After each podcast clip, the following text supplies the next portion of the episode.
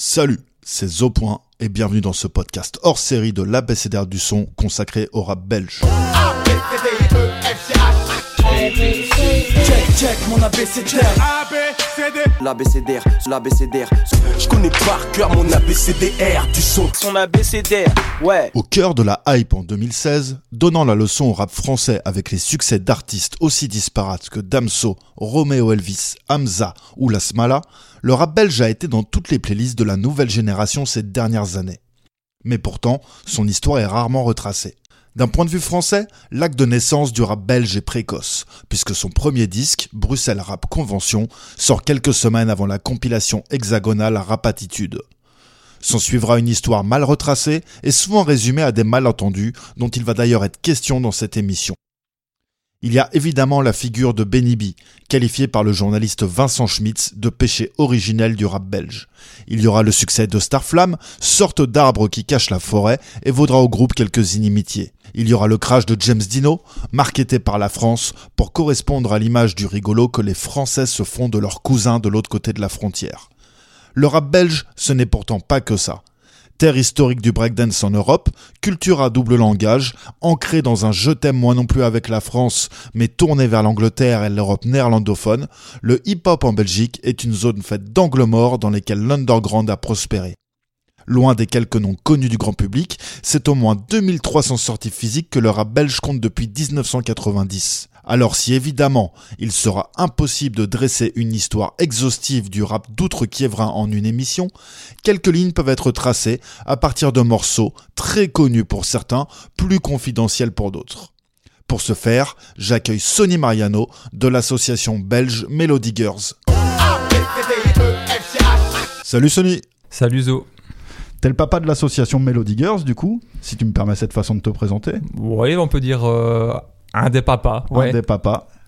On passe le bonjour à Jeanne d'ailleurs, notamment. Ouais. Bonjour à, toute l'équipe. À Mr. Hens et à toute l'équipe. Donc Melody Girls, c'est une association dont le but principal est de sauvegarder le patrimoine physique du rap belge. Tu me dis si je dis des conneries. Patrimoine hip-hop, même euh, physique hip-hop belge. Physique hip-hop belge. Ouais. Mm-hmm. Donc aussi des fanzines, des choses comme ça aussi un petit peu, euh, pas aussi étendu que les disques, mais euh, au maximum, oui, Mhm. tout, oui, tout ça aussi. Des flyers Flyers aussi, ouais, tout à fait.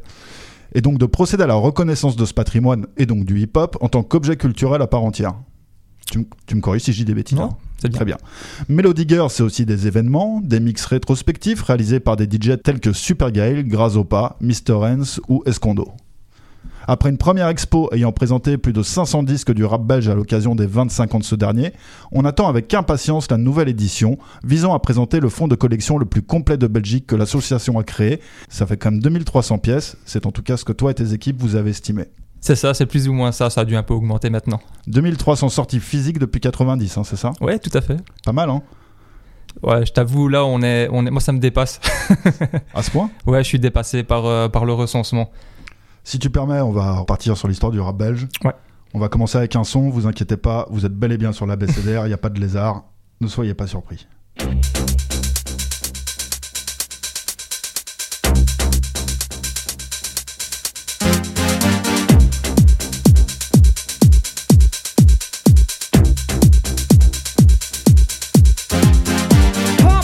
The jam, pump it up while your feet are stumping. And the jam is pumping. Look ahead, the crowd is jumping.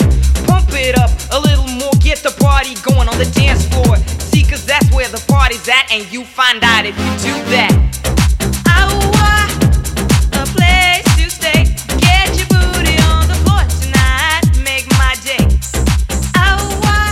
Sony, je suppose que, enfin, je suppose que les auditeurs doivent être surpris d'entendre ça, mais toi, je pense que tu comprends pourquoi j'ai choisi ce son pour commencer. Oui, parce que euh, je pense que ça a eu de l'influence euh, sur les premières sorties.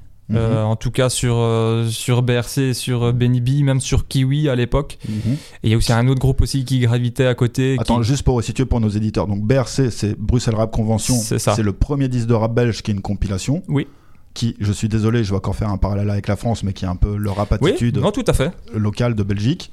Et Kiwi, C'est un, un groupe en parallèle De Slidey. euh, de Slidey, Mhm. et qui était un peu dans cette, euh, aussi dans cette mouvance. Euh, enfin, quand je parle de la mouvance, c'est que moi je scinde bien quand même BRC et Benny B. Hein, C'était pas du tout la même chose. Mais revenir, au ouais. niveau, mais au niveau sonore, on comprend l'influence quand tu quand, quand tu réécoutes justement ce qui s'était passé dans la un an ou deux ans avant. Et là, la petite période de technotronique, euh, on se rend compte qu'il y a une certaine influence. Mais pour moi, ça reste, euh, ça reste quand même du hip-hop en fait. Mhm. Surtout que quand tu entends euh, Yakitke, Donc Yakit fait, c'est la voix, voilà, c'est la féminine. femme qu'on entend poser là sur ce morceau de Technotronic. Voilà, elle faisait en fait du rap, elle rappait et donc elle est aux prémices euh, du hip-hop belge et ça, peu de gens le soulignent, mais finalement, euh, c'est une des pionnières on- aussi euh, du, du hip-hop en Belgique. Et euh, voilà, donc elle, est- elle gravitait là au même moment euh, que les autres. C'est ça qui est incroyable. En fait, Yakit Kay, pour donner l'histoire complète, faisait partie d'un groupe, ou d'un crew plutôt, qui s'appelait Kick the Bass. Kick the Bass, ouais. C'est ça Ouais, désolé, j'ai un accent Oui, très, oui, très c'est pas français, m'excuseras.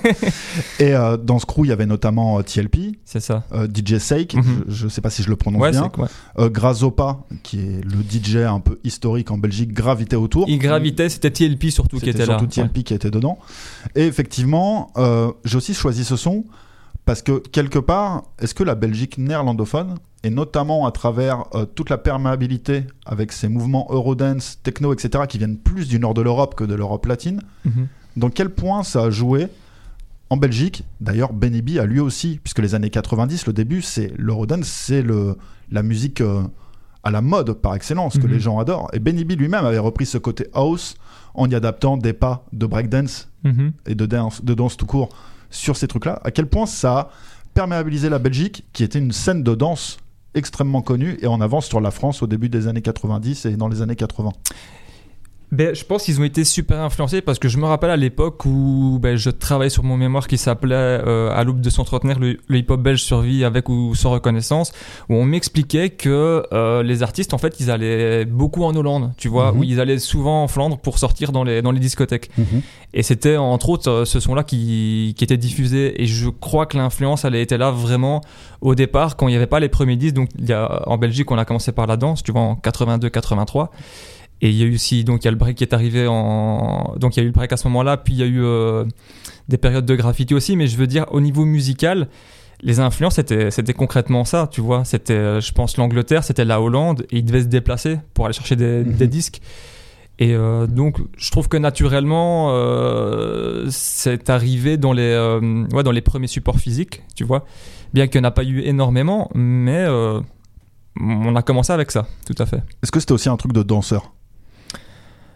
La musique, tu veux dire musicalement euh, Est-ce qu'il y avait une perméabilité des gens qui faisaient du break à cette Eurodance, à cette house music C'est une bonne question. Moi, je pense que tout était lié, mine de rien. Quand tu, tu regardes les clips, tu vois qu'il y a une influence, de toute façon. Mhm. Euh, les quelques images qu'on en a, oui, je crois que ça. euh, Après, ça s'est vite tourné vers un truc beaucoup plus euh, hip-hop, tu vois, au niveau culture. New-Yorkais, on va dire, New-Yorkais. pour, pour simplifier. Oui, ouais. pour simplifier, mais c'est clair qu'il y a une influence de dingue au niveau musical. Mais je crois que ça a dû vite, vite s'essouffler. Moi, c'est clair qu'à cette période-là, j'avais deux ans, tu vois, donc j'ai pas du tout vécu. euh, Non, mais par des témoignages, Mais- des choses comme ça, ouais. Mais c'est vrai que mm, moi, on m'en parle rarement en fait de la période là. Tu vois, c'est Mhm. plutôt, c'est plutôt la période de, de l'âge d'or où les gens ont vraiment du rap euh, belge, tu vois, où les gens ont vraiment des vrais souvenirs. Euh, parce que ceux qui l'ont vécu, en fait, ils sont pas forcément nombreux et ceux qui sont encore là. Toute cette scène de BRC, elle vient en partie de la danse. Non, en fait, Bercé, euh, si on doit résumer euh, tout ça, c'est que déjà, oui, euh, Defidji, lui, il, il breakait en fait. Mhm. Il dansait, tu vois. Et quand il a eu l'opportunité de faire BRC, il n'a pas voulu le faire tout seul. Il voulait pas que ça soit un album solo, donc il a été bah, proposé à des, des potes en fait d'intégrer le, le, le projet. Et c'est comme ça qu'est né BRC. Et donc c'est pas spécialement des gens qui étaient dans la danse, tu vois. Euh, Rayeur, a, je sais pas si qui fait partie, euh, qui était dans, dans Des, des putas madrées, ouais. des, des je pense pas qui, qui dansaient. Euh, Il y avait Shark de Paris, j'imagine que lui peut-être il taguait. Euh, c'était quel- bon, c'est- c'était un projet belge, tu vois, mais il y avait quand même un invité français. Euh, Rumkey, lui, c'était c'était quelqu'un qui écrivait. D'ailleurs, il est pas souvent non plus mentionné, mais c'est un peu le mentor de Defidji. Et quand tu écoutes le projet, tu sens qu'il avait une plume, en fait, Rumkey, puis il a arrêté. Euh, mais je pense pas que c'était nécessairement des gens qui venaient de la danse. Euh, après, les gens à l'époque, ils s'intéressaient quand même à toutes les disciplines, tu vois. Donc ils ont les gens, même s'ils dansaient, ils faisaient un petit peu, ils graffaient, ils faisaient un petit peu, mais ils devaient trouver à un moment donné vraiment leur discipline de prédilection, tu vois. Euh, Ouais, classique comme en France. euh, Ouais, mm. mais c'est vrai qu'à l'époque, il touchait vraiment à tout. Je sais que, bah, pour, pour en revenir à, à, à Defiji, je sais que lui, tu vois, autant il a mixé, il a rappé, il a fait un peu de graffiti, mais c'était vraiment léger. Euh, donc il a touché à toutes ces disciplines. Euh, et c'est comme ça que ça a commencé. Parce que tout est arrivé un peu en même temps. Alors, je vais pas te mentir, si j'ai choisi ce son aussi, c'est justement pour son côté Eurodance, et donc, si je pousse un peu la hausse à la Benny B, c'est pour parler de Benny B. Ouais. Il y a un débat en Belgique qui apparemment ne veut pas être tranché, même si on a l'air de savoir la vérité. C'est quel est le premier disque de rap qui est sorti? C'est marrant que tu me poses cette question-là parce qu'on est venu nous poser la même question pour un article il y a, il y a quoi, je sais pas, deux mois. Et euh, alors moi j'ai entendu quelqu'un qui a dit un jour que c'était euh, c'était BRC. Mais en fait, je, je sais qu'il y a euh, le single, enfin le maxi single de Fly Girl, je pense qu'il est sorti quelques mois avant l'album. Ce qui veut dire que même le premier disque officiel de, de Bercy, je crois que c'était pas l'album, mais le, Le maxi de Fly Je Girl. crois que c'est le parce que j'ai retrouvé une fois. Fly Girl pour les auditeurs qui est un des titres Voilà. de BRC. C'est ça, qui a été clippé, Mhm. qui est dispo sur, euh, sur- aussi sur le net. Euh, et du coup, quand j'ai vu cette info-là, vraiment en fouillant des archives à l'époque, hein, quand, quand je travaillais sur mon mémoire, je m'étais rendu compte de ça et, et- et je- et je pense que enfin, j'essaie vraiment de, de, de, de mettre sur une ligne du temps tout ça. Tu vois, je Mhm. voyais le mois de juin, le truc est sorti à tel moment et ça me rendait malade parce que même moi, j'arrivais pas à trouver en fait cette info. Et justement, euh, dans une vidéo qui est sortie, euh, donc euh, DJ Sonar est en fait pour le moment comment un média qui s'appelle Raw où il retrace un peu toute l'histoire aussi par l'intermé- par l'intermédiaire de d'artistes fondateurs. Et ce qu'il disait, c'est qu'en fait, au final, ça n'a pas trop d'importance parce qu'on a beau chercher, moi, j'ai jamais, j'ai toujours pas eu la réponse, même pour moi. Mais avec le temps, je trouve que c'est même plus utile de se poser la question parce que je voulais le savoir un peu comme tout le monde, mais quel est le premier? Mais finalement, euh, tout le monde rappelait déjà avant. Je pense que c'est juste, une question d'opportunité. Par contre, euh, des dit souvent, Bercé devait naître en 85-86. En tout cas, c'est ce qu'il dit. Donc du coup, euh, est-ce que ça doit jouer dedans, tu vois, dans, le, dans, dans les sorties? Euh, J'en sais rien. Euh, je crois que ce qui est le plus important, c'est tout ce qui en a découlé après. Bien sûr. Cela dit, euh, tu m'excuseras, je suis journaliste et donc j'ai des défauts de journaliste. Et je vais reprendre la formule de Vincent Schmitt, qui est Ouais. une vraie formule de journaliste. Benny B est le péché originel du rap belge, c'est ce qu'il dit. Quel a été l'impact sur la scène belge du fait que ce groupe arrive, parle aux enfants, explose tout, est un énorme succès Surtout que d'après Benny, c'est que la version de Benny B qui est relayée, hein, c'est l'histoire d'un casting auquel auraient aussi participé les gens de BRC, qu'on lui aurait caché, et que finalement il aurait découvert la dernière minute, et qu'il aurait remporté au détriment des autres. Bref, il y a quand même un truc, si tu veux, parce que moi pourquoi je, je veux pas être le défenseur de Benny B, je m'en fous un peu, quand c'est sorti j'avais 10 ans, je regardais Club Dorothée, j'étais très content, Ouais. ça m'a beaucoup plu. Cela dit, je dois reconnaître un truc que certains old-timers comprennent pas, c'est que ça a contribué, comme d'ailleurs aussi Michael Jackson ou d'autres choses, à me mettre des codes du hip-hop en Ouais. tête. Notamment à travers la danse, à travers les platines, le DJing, qui était quand même très mis en avant dans l'imagerie de Benny B. Donc effectivement, on peut résumer ça à des choses extrêmement débiles. Mais moi, j'avais 10 ans. J'étais Bien pas sûr. un activiste qui s'in- tu vois, qui s'impliquait dans quelque chose. Donc en vrai, ma vraie question, c'est comment les activistes de l'époque l'ont-ils vécu? Alors, j'ai une petite partie qui l'ont bien vécu parce que je pense qu'ils étaient dans, une, dans le même contexte que toi, qui étaient beaucoup plus jeunes. Par contre, ceux qui, qui étaient là à côté, qui faisaient du rap, ou en tout cas qui étaient vraiment ancrés dans, la, dans le hip-hop, je pense pas qu'ils l'ont super bien vécu. Ils ont vu un peu euh, ça comme si c'était, euh, comme si Benny B s'était vendu. Moi, avec beaucoup de recul, je me suis rendu compte que ça a surtout, comme tu le dis, permis à la démocratisation de quelque chose. Je pense que ce qui est ce qui a pas hum, été bien géré, c'est l'aspect euh, où en fait, je crois que le plus gros public ne voyait que Benny B, tu vois. Euh, clairement, moi, il m'a fallu. euh, bon, je suis pas du tout de cette génération. hein, je suis né en 88, mais par contre, j'ai dû creuser pour euh, découvrir tout ça, tu vois.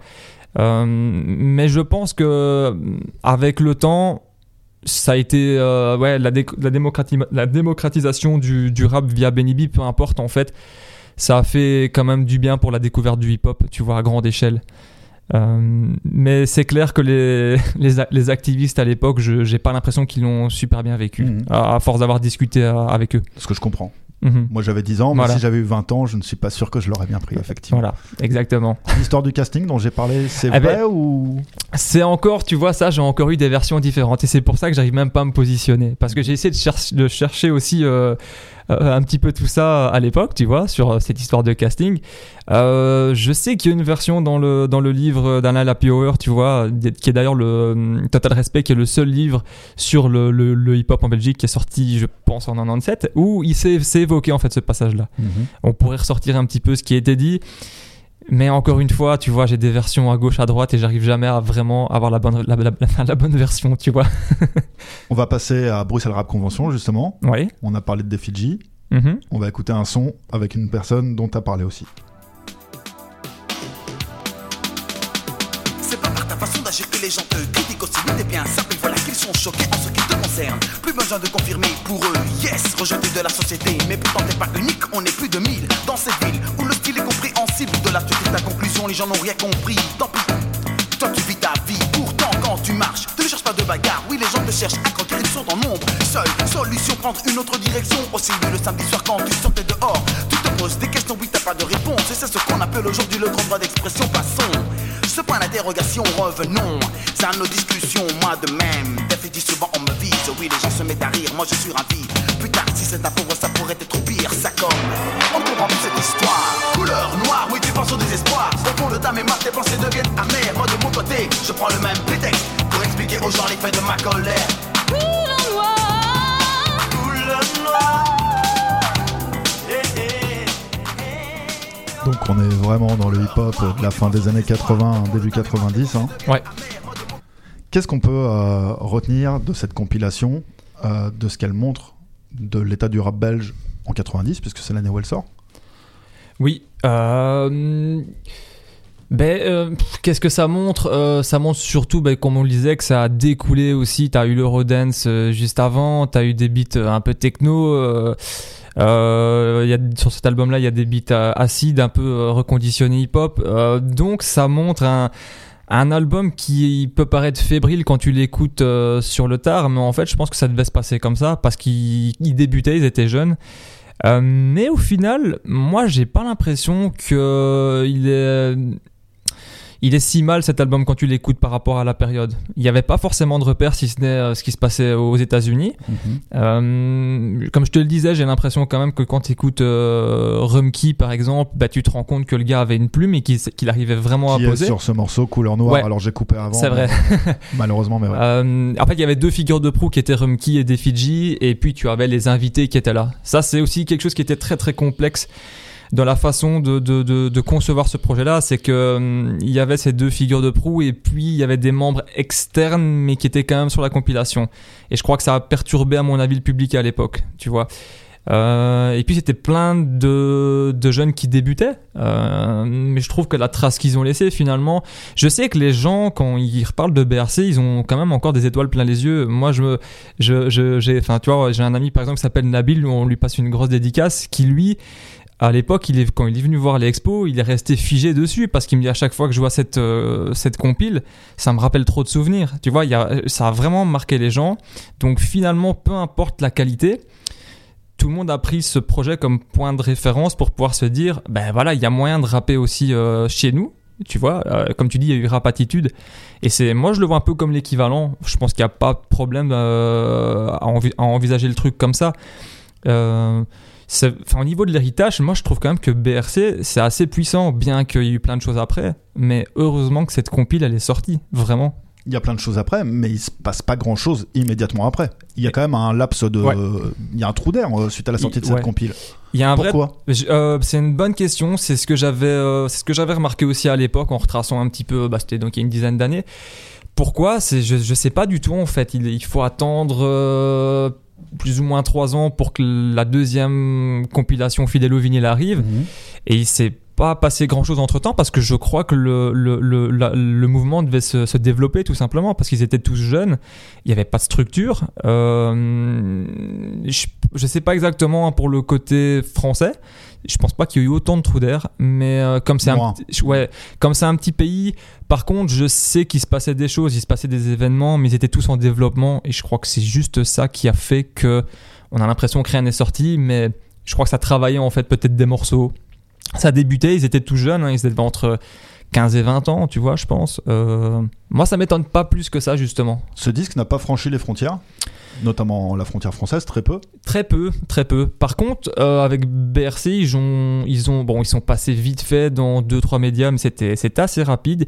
Ils ont joué dans, dans, dans des prisons, tu vois, je crois dans des maisons de jeunes. Euh, évidemment, c'est pas du tout le parcours classique euh, comme Benby, mais, mais ils ont aussi fait d'autres grosses scènes aussi, tu vois. Mhm. Pour te dire qu'ils ont même joué, moi c'est- j'ai découvert ça à l'époque où j'ai chopé les archives, ils ont joué à la Louvière, donc moi je, je suis C'est la originaire. ville dont tu es originaire. Moi je suis originaire de la Louvière, donc le jour où j'ai vu ça, ben, j'ai flashé, je me suis dit waouh. Donc euh, Bercé est passé dans ma ville, mais je sais pas du tout dans quel contexte. C'est pour te dire, il y a quand même eu des concerts par-ci par-là, et il y a eu notamment un concert à, Liège où il y avait énormément de personnes. Euh, moi, ce que je trouve dommage, c'est qu'il n'y a pas vraiment. Il y a quelques archives hein, sur le net, euh, mais il n'y en a pas assez de cette période-là euh, pour vraiment, comme tu disais, retracer un peu. Je vais pas dire donner la, la vérité hein, sur ce qui s'est passé, mais voilà, ça manque peut-être d'archives de l'époque. Comment des Fiji en parle aujourd'hui de cette époque? Ben on peut, euh, on peut, euh, ben justement récemment il en a parlé dans dans le média qui s'appelle Raw de, de, de, de Sonar. Il le disait, hein, c'est un projet qui finalement euh, a été super bénéfique. Et comme je te l'expliquais, il était assez jeune, donc ça a été une réelle expérience. Après, évidemment, euh, je pense qu'il faut pas non plus résumer ce projet-là à ce qu'il a fait par la suite, mais euh, je crois que ça a été utile. En tout cas, moi, je le vois quand je parle avec des gens, avec des pas forcément qu'avec des passionnés, mais avec des, des, des, des artistes, ils le disent, ça a clairement contribué euh, à leur développement et avoir vraiment euh, une référence. Et en fait, vraiment, BRC, c'est la base. hein. Bien, bien qu'il y ait eu, tu vois, quelques, quelques trucs avant, mais c'est, c'est, c'est, la base du patrimoine. Moi, je le dis tout le temps, c'est... euh, je dis pas que Benny n'est pas une base du patrimoine, mais, mais, mais quand tu recontextualises le, la chose, euh, c'est vraiment ce disque-là qui a, qui a posé les fondations. Ce disque qui recommence à être un peu cité, à être un peu. Ça a mis du temps quand même finalement, qu'ils sont un peu remis en avant dans, dans l'histoire du rap belge. Comment les plus jeunes le regardent? Ils, sont, ils ont aucun intérêt pour ça ou ils sont interloqués Ils sont intéressés? Je j'ai pas l'impression que beaucoup justement que beaucoup de jeunes connaissent ce disque Euh, parce que autant tu vois donc en 2020 il y a eu le fameux retour des 30 ans euh, de Benny B autant je voyais rien sur BRC après est-ce que aussi c'est pas c'est pas la faute du des gens du milieu peut-être à faire la démarche je sais pas est-ce que c'est un manque de curiosité? J'en ai aucune idée Euh, mais on n'en parle pas assez parce que aussi c'est aussi le c'est aussi ce problème de non-reconnaissance qu'il y a eu pendant des années. Donc tu dois tout reconstruire quelque part et tout remettre sur la table. Euh, donc je crois que c'est juste ça le souci. hein. Très bien. On va partir avec un autre extrait. Et de nouveau, je pense que les auditeurs vont se demander euh, quel est le rapport avec le rap belge? On y va.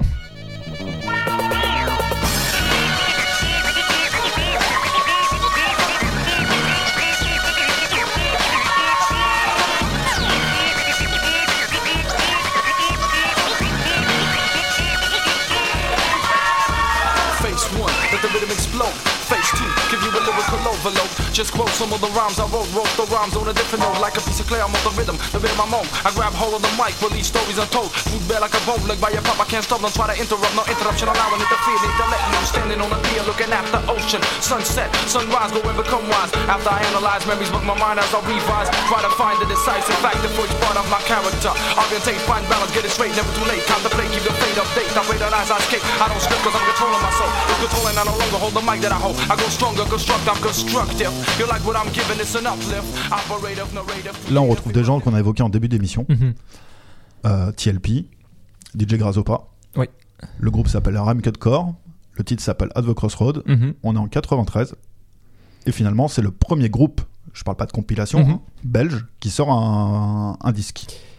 En... Alors, ce que je dis souvent, c'est qu'il y a un peu le fameux triangle BRC, Ram Cut Core et Fidèle au vinyle. Mhm. Donc, tu avais la partie bruxelloise pour Bruxelles Rap Convention, la partie en Wallonie pour euh, Fidèle au vinyle. Liège, on va dire, pour Euh, simplifier. C'est pas que Liège, mais. Pas- ouais, c'est ça. Oui, c'était en tout cas, euh, en tout cas Liège, ouais. Et ensuite, tu as, euh, tu as la Flandre avec Ram Cut Core. Mhm. Et euh, c'est le premier disque de hip-hop flamand, hein, euh, on peut le dire. Sauf qu'il est en anglais. Oui, il est en anglais parce que. Et que c'est du Britcore. Oui, exactement. Ce n'est pas du rap. En fait, C'est ça qui est fou. ma, voilà, ma question, c'est un peu le premier disque d'un groupe, donc qui n'est pas une compilation. hein. Il y avait déjà eu des groupes belges qui avaient rappé sur des disques, mais pas sur des disques en leur nom propre. c'est finalement un groupe de breedcore. Pour expliquer aux auditeurs, euh, je parle toujours de breedcore, mais le micro n'est pas ouvert quand j'en parle. C'est du rap anglais du début des années 90, très rythmé, euh, très agressif, comme vous venez de l'entendre, avec beaucoup de breaks et beaucoup de des rimes très percussifs. Et du coup, c'est ce que font TLP. Ils ne rappent ni en flamand, C'est ça. ni en français, ils rappent en anglais, Ouais. dans un style qui est complètement en dehors du pays.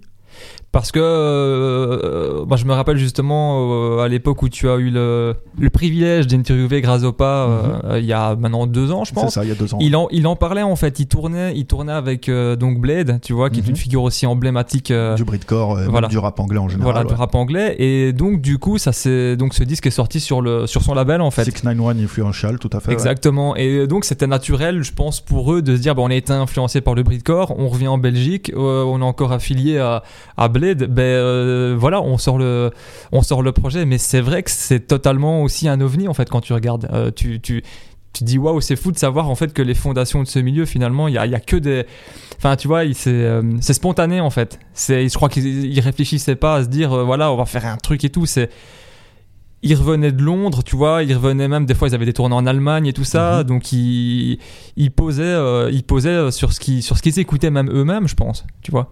L'influence de l'Angleterre en Belgique, et notamment chez les Flamands, mais peut-être chez les Wallons aussi, elle est vraiment importante.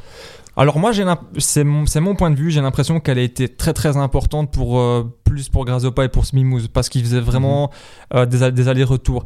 J'ai pas l'impression qu'elle a été euh, importante pour ce qui a suivi. D'accord. Mhm. C'est- ce n'est que mon point de vue, mais c'est ce que je ressens non, mais C'est vraiment. intéressant.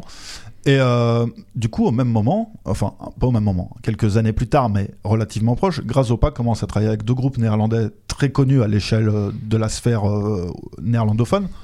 Euh, E-Life, donc ça c'est plus fin des années 90, et avant, milieu des années 90, les Postmen. Mhm. Quel était l'état du rap néerlandophone au début du rap belge, c'est-à-dire dans la première moitié des années 90 Parce qu'on a souvent dit, même les rappeurs français, quand ils parlent dans les années 80, et je sais que c'est un discours qui a été un peu tenu en Belgique, ah, on se rend compte qu'on peut rapper en français. Mhm. Déjà au départ, même les Français ne voulaient pas rapper en français, ils rappaient en Mhm. anglais. Quelle était la posture, eux, des néerlandophones par rapport à toutes ces questions? Je j'ai pas assez de recul pour t'en parler, mais c'est clair que d'un point de vue même sortie discographique, tu, tu te rends compte que ça a mis du mal aussi à démarrer. Euh, T'avais très très très peu de groupes. Et euh, mais par contre, quand je vois maintenant où ça en est, le rap néerlandophone, euh, il y en a de partout. En tout cas, en termes de sortie, ça a énormément évolué. Euh, donc euh, ils avaient quelques groupes de référence et euh, c'est seulement bah, en fait tu vois euh, maintenant depuis 5 ans où je pense que les gens commencent à se dire ok pourquoi on pourrait pas vraiment sortir des vrais projets en néerlandais tu vois. C'est euh, ça fait partie de notre patrimoine c'est notre culture on peut le faire. Mais je pense que justement ils ont été aussi influencés par euh, par tout le côté enfin par la Hollande en fait. Autant il y avait des gens à Bruxelles et en Wallonie qui étaient influencés par euh, soit les States ou soit la France. Je crois que eux ont été influencés aussi par ce qui se passait en Hollande. Euh, parce que pour te dire que tu peux rapper en néerlandais, euh, dans une époque où c'était compliqué de sortir des, des- des- des projets en néerlandais, ils devaient être, à mon avis, absolument influencés par ce qui se passait là-bas. Qu'est-ce qui se passe euh, jusqu'à 94-95 T'as parlé de Smimouze. Mhm. Et en fait, il y a une sphère graffiti qui se met en place, notamment sur Bruxelles. Oui. Avec, donc, du coup, ce crew dont fera partie Grazopa, qui sera le seul représentant flamand, entre guillemets, au sein Oui. du groupe, hein, euh, qui s'appelle Deputa Madre. Oui. Mais en fait, à la base, il y a un crew qui s'appelle Rien à branler, C'est ça. le RAB. Est-ce que tu peux expliquer un peu comment ce groupe émerge euh, au sein de la capitale bruxelloise?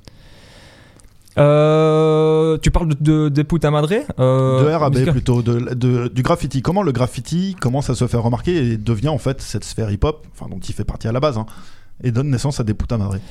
Ben, en fait, ce sont des euh, gens qui se sont rencontrés, je, entre autres, tu vois, euh, dans, dans le quartier, à l'école. Le quartier, c'est alors, c'est surtout Scarbeck. Euh, qui est un quartier de Bruxelles, hein, pour Voilà. expliquer aux gens qui ne connaissent pas. tous les, tous les gars du RAB n'étaient pas spécialement Scarbeck, mais c'était très très fort concentré à Scarbeck. Et c'est vrai qu'ils ont à l'époque massacré la ville. Euh, et le tag était, mais quand je te dis massacré, c'est vraiment massacré. Et c'était hyper présent. Et tu avais justement à cette période euh, autant euh, les CNN qui commençaient à se développer au niveau de graffiti. T'avais Big Shot qui était là. Donc t'avais ces, ces, ces trois grosses entités euh, dans les dans les 90s qui étaient là.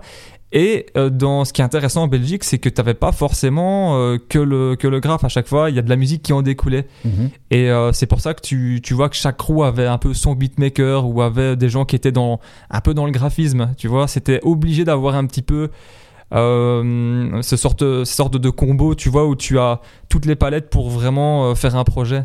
Et, euh, et c'est vrai que, bah, en tout cas, RAB était super important pour ça parce que c'est eux qui ont rendu vraiment le truc assez légendaire au niveau, au niveau du, graffiti et même musicalement à cette période. Alors, tu parlais de vandalisme, enfin, du fait de massacrer la ville, pardon. Ah, on peut le dire, hein. et- On va écouter justement un son qui parle de ça.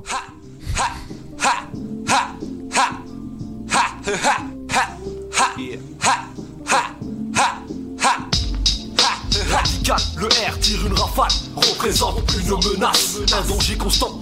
Le rimeur d'élite, débit tétane, le Airman spectaculaire, AY que R, plane 1, toujours au sommet, sur le podium, je dégomme, en somme, je suis un semaine dans ta capitale, je m'installe, ouvre les yeux, radical, le R tire une rafale, contrôle l'état des lieux, fais un carton, où tu vas, tu vois mon nom sur toutes les surfaces, je casse, t'efface, fais appel à mes sens, à ma science, c'est mon époque, je bloque, carbure le beat non-stop.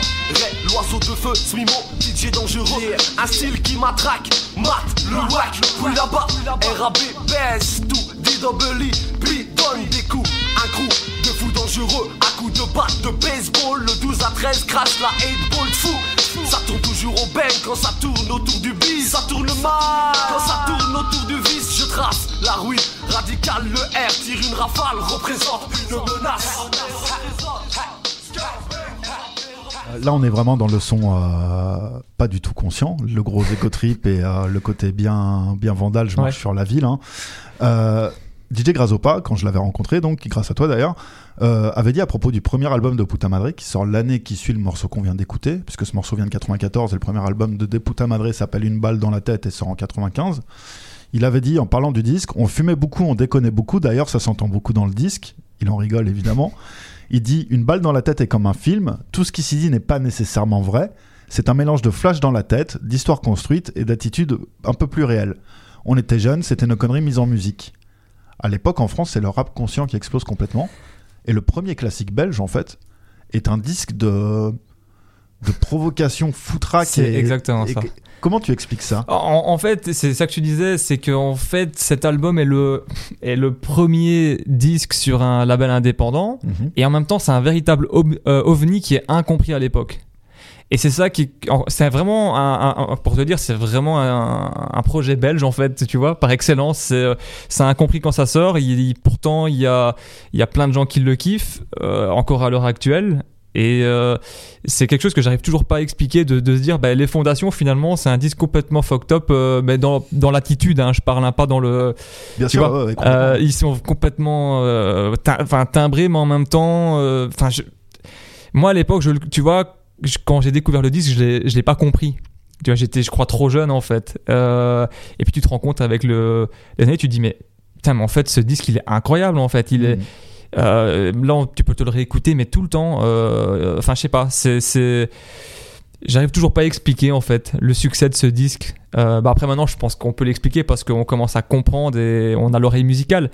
Mais je pense que les Français, s'ils devaient écouter ça à l'époque, ils auraient dû se dire mais c'est quoi notre équivalent en fait? On, il y en a pas, tu vois?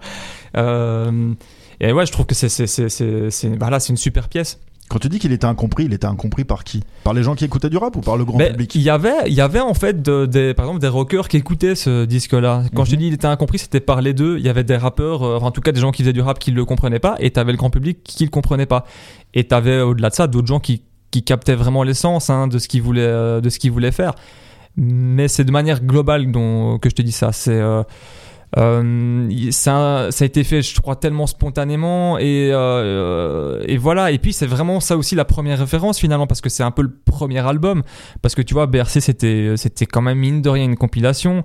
Benny B c'est un petit peu à part, tu vois. C'est Euh, qu'on puisse dire, ouais. euh, Fidèle, Fidèle au vinyle, c'est aussi une espèce de. Enfin, c'est aussi une compilation, tu vois, même, même s'il y a des figures de proue et tout, mais je trouve que là, euh, quand tu débarques avec un premier album de rap belge et que t'as une balle dans la tête, tu, tu te dis mais c'est quoi ce truc quoi? Enfin, euh, donnez, donnez-moi une base un peu plus, euh, tu vois, un peu plus, euh, je sais pas, lycée, que je Mhm. comprenne quelque chose. Mais finalement, c'est ça qui est, c'est ça qui est génial, tu vois, d'avoir ça comme, comme base. Est-ce qu'on peut dire que c'est le premier classique du rap belge? Moi, sais ce que je dis. C'est ce que j'ai toujours, c'est ce que je j'ai toujours pensé. C'est le premier classique. bah oui, tout à fait. Est-ce que, du ce, hip-hop belge. est-ce que ce disque ne doit pas sa singularité? Alors, c- en soi, c'est pas du tout une exception. Si je ne parle que de la France, même aux États-Unis, etc., des disques de gens issus du milieu du tag, il y en a eu plein. Mhm. Euh, en France, il suffit de citer NTM, euh, Fab, des gens comme ça. Oui. Sauf que la musique, finalement, ne reflétait pas tant que ça la, cul- la culture tag et graffiti. Mhm.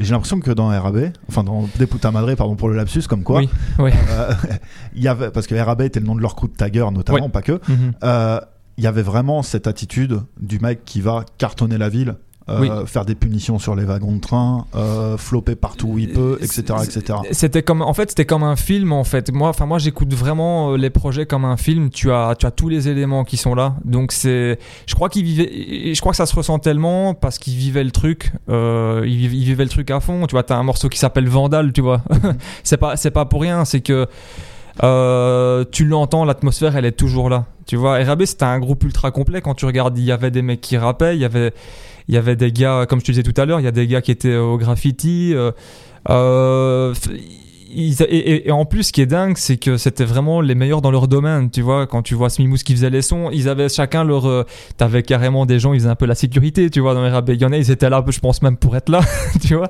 Euh, mais c'est vrai que voir le début, euh, les débuts du hip-hop avec un groupe comme ça, ça peut déstabiliser quand tu ne connais pas forcément la culture belge. Et même moi, j'ai été le premier à être euh, un petit peu déstabilisé, à ne pas comprendre forcément tout ce qui se passait. Surtout que je l'ai pas vécu euh, Ouais, vraiment quand j'étais jeune. C'est un moment où les choses tournent essentiellement autour de Bruxelles, si on met Fidèle au vinyle à part. Mhm. Euh, et il y a une certaine effervescence underground. En fait, il y a notamment deux compilations qui tiennent à cœur, je sais. Il y a la Fat Unda Mhm. et il y a Calmage. Oui. L'une est sortie donc par le crew RAB, enfin 9 Ah, oui, Records, oui, donc par l'équipe de Deputa Madre. L'autre est sortie par CNN 99, où il y a des liens d'ailleurs avec RAB à la toute base, si je ne dis pas de bêtises. hein.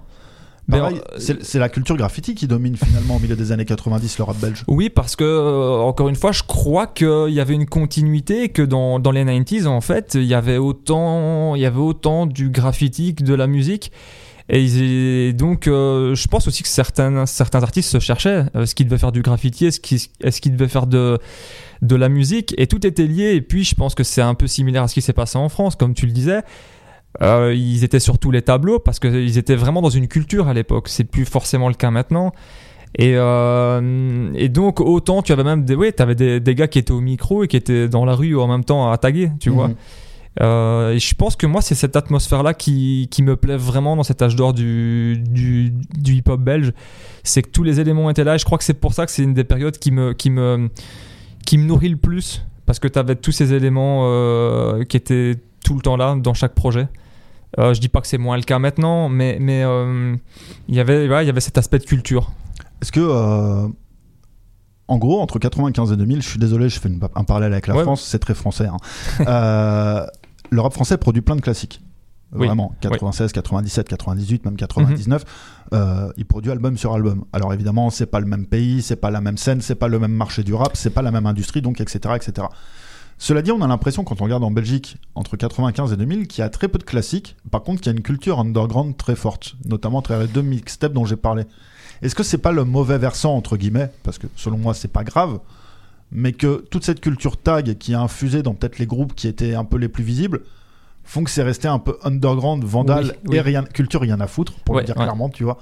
Euh, alors c'était très pro, Mimouz est quelqu'un qui produit très bien, Mm. Grazopa est un DJ qui devient champion d'Europe, donc Mhm. j'enlève pas du tout le professionnalisme euh, de l'amour de l'art, de la technique si tu veux. hein.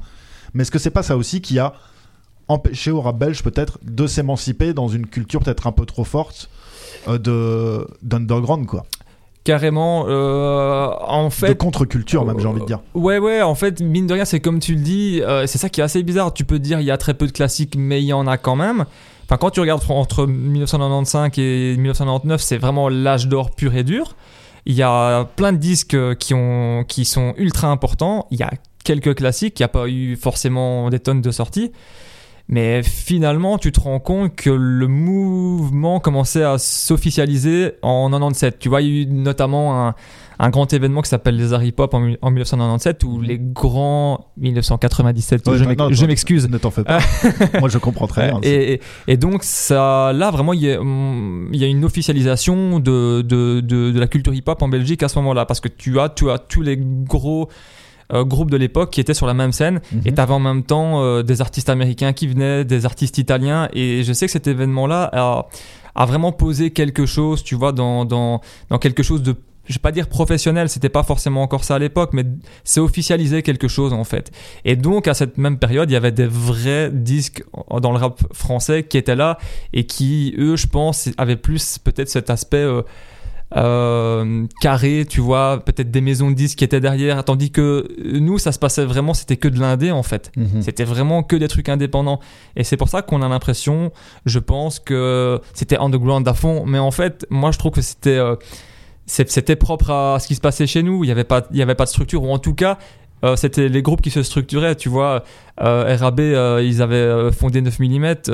tu vois, tout, la- tout ce qui était CNN avait, avait créé Souterrain. Comme quoi, underground souterrain. Voilà, c'est ça. Bah oui, Mhm. ça, ça, ça, ça, parle vraiment directement de là. Et tu te dis, mais c'est eux qui créent carrément leur propre structure. C'est pas des, pas des majors qui venaient les démarcher, tu vois. Mhm. Donc, et euh, par contre, il y a eu quand même une petite exception avec l'album de, de, tu vois. Le rap appartient à ceux qui y pensent. Où t'as, t'as eu Virgin, mais encore une fois, il n'a pas été développé l'album par la, par la maison de disques. Tu vois, il s'est pas passé grand chose.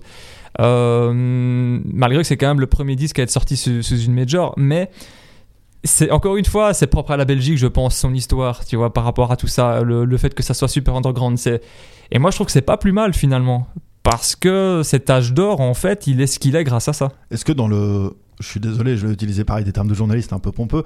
Dans le second âge d'or du rap belge, donc ces 5-6 dernières années, euh, est-ce que cette culture finalement, un peu comme tu dis, du do it yourself, de la démer, de l'underground et tout, lui a été profitable? Est-ce que c'est finalement un ADN du rap belge? Oui, c'est ce qu'on dit souvent, comme il n'y a pas eu de reconnaissance, il fallait être dans la débrouillardise.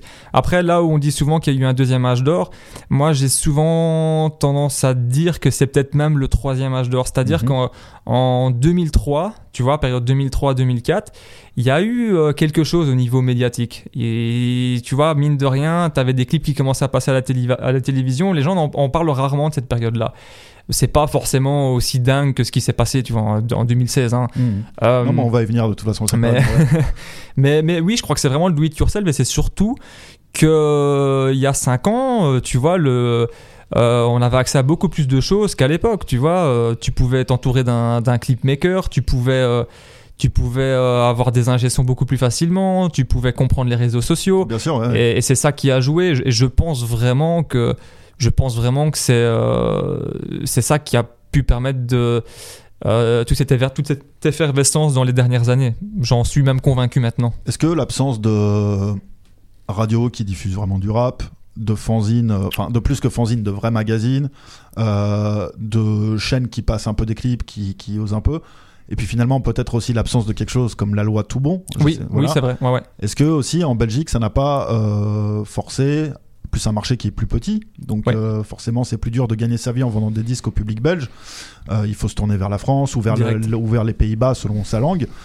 Est-ce que c'est pas ça aussi qui a fait que le rap belge c'est un peu pas recroquevillé sur lui-même, c'est un mauvais terme, mais qui s'est un peu euh, bah, qu'il a fait ses choses dans son coin. Ouais, clairement, clairement. Moi, je, le- moi, je, je l'ai, remarqué en discutant avec pas mal de gars. hein, c'est que euh, je pense qu'ils n'avaient pas forcément l'envie de faire une carrière et de se développer comme, comme des dingues. En fait, je crois qu'ils faisaient vraiment de la musique pour la, vraiment pour l'amour de l'art. Hein.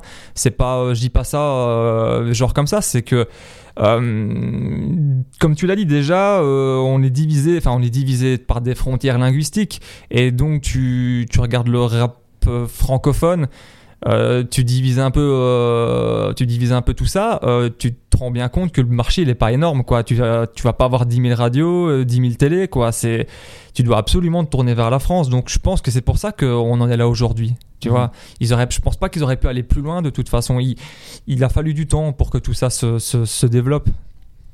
Parmi tous les groupes là dont tu viens de parler, il y en a un. Alors, c'est pas le groupe en entier que je vais diffuser, c'est l'un des rappeurs qui s'appelle Rival, qui lui a plutôt insisté sur le côté rap conscient. On va l'écouter tout de suite. Mhm.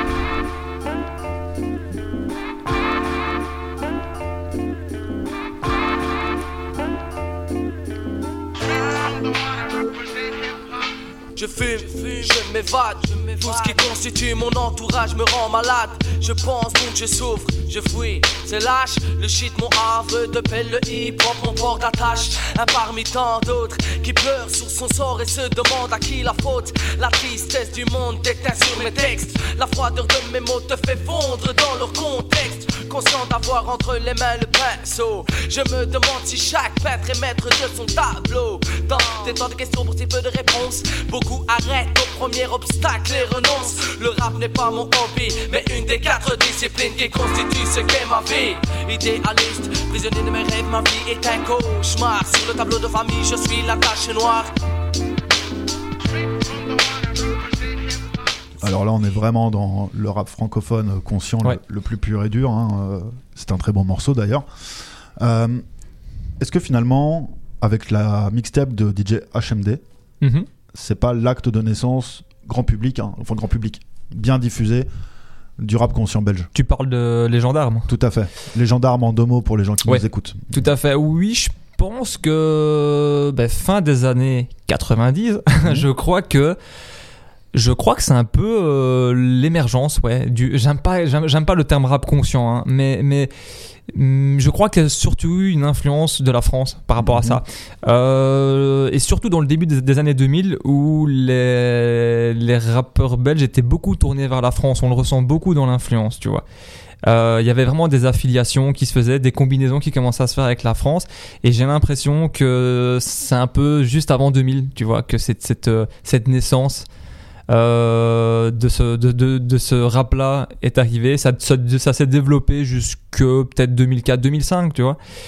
Euh, donc oui, on peut clairement dire que c'est un peu cette naissance-là. Avant, c'était un peu le côté euh, complètement, je vais pas dire bordélique, tu vois, mais très spontané. Et, euh, et puis, et puis ce, ce type de rap est arrivé, oui. Donc Rival, qu'on vient d'écouter, fait partie du groupe CNN 199, euh, qui lui sort un album un peu plus tard en 2003. Le son qu'on vient d'écouter, il est sorti en 99. Si je dis pas de bêtises, l'album de Rival est produit chez Epic, Oui, donc oui, en oui, major. oui, oui, Euh, et dessus, euh, il y a plusieurs feats français, autant parler exactement. et notamment très marseillais. Oui, Euh, Il y a Akash, il y a Imhotep, Faflarage qui produit, je pense. Faflarage, il y a Sako Chanpai, Oui, exact. et du coup, Et une ribambelle aussi de, de, de Belges. de Belges, ouais. Mais pourquoi je veux te parler des Français? Parce que je suis français, donc je suis complètement euh, franco-centré, évidemment. Même si je suis né en Belgique et que, et que normalement j'ai la double nationalité, bref. Mais c'est important de le dire. Oui, bien sûr. Pourquoi je fais cette émission avis? Et euh, Silla m'avait dit à l'époque euh, que lui, il accrochait plus le rap marseillais. Oui. Et il m'avait dit à ce propos, je crois qu'on se sent plus proche de cette mentalité-là que de celle de Paris. Ayam, la Funky Family, ça a beaucoup pris à Bruxelles. Avant d'avancer d'autres explications de Silla, est-ce que c'est vrai? Ben j'écoute, j'ai un peu cette impression là aussi, avec euh, surtout, tu vois, des rappeurs de ma génération à moi. Ils ont été, j'ai l'impression, beaucoup plus influencés par le rap marseillais. Alors, je sais pas si c'est par rapport à ce côté un peu euh, décomplexé ou peut-être euh, le, tu vois, cette coolitude belge, j'en sais rien. Est-ce que les gens ressentent pas la même chose à Marseille? J'en ai aucune idée. Euh, après, je pense pas que c'est le cas pour tout le monde. Je pense que certaines personnes ont été vraiment euh, influencées par du, du, du rap parisien, tu vois. Mais, mais c'est vrai que ça revient souvent, en fait. Euh, Alors attention, ouais, pour ne pas déformer les propos de Silla, parce que comme d'habitude, quand on cite un passage, Oui. il faut contextualiser. C'est Exactement. que je l'ai pas fait.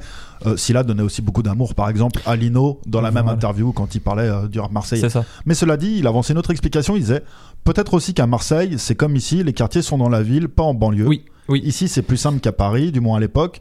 Les gars de la rue n'étaient pas dans délire swag, marque tout.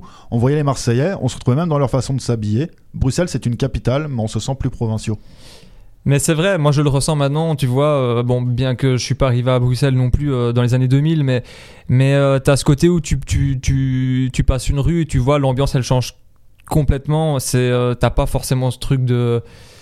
Euh, ce truc où t'as des ghettos sur le côté, enfin, enfin c'est vraiment, euh, c'est tout en un en fait.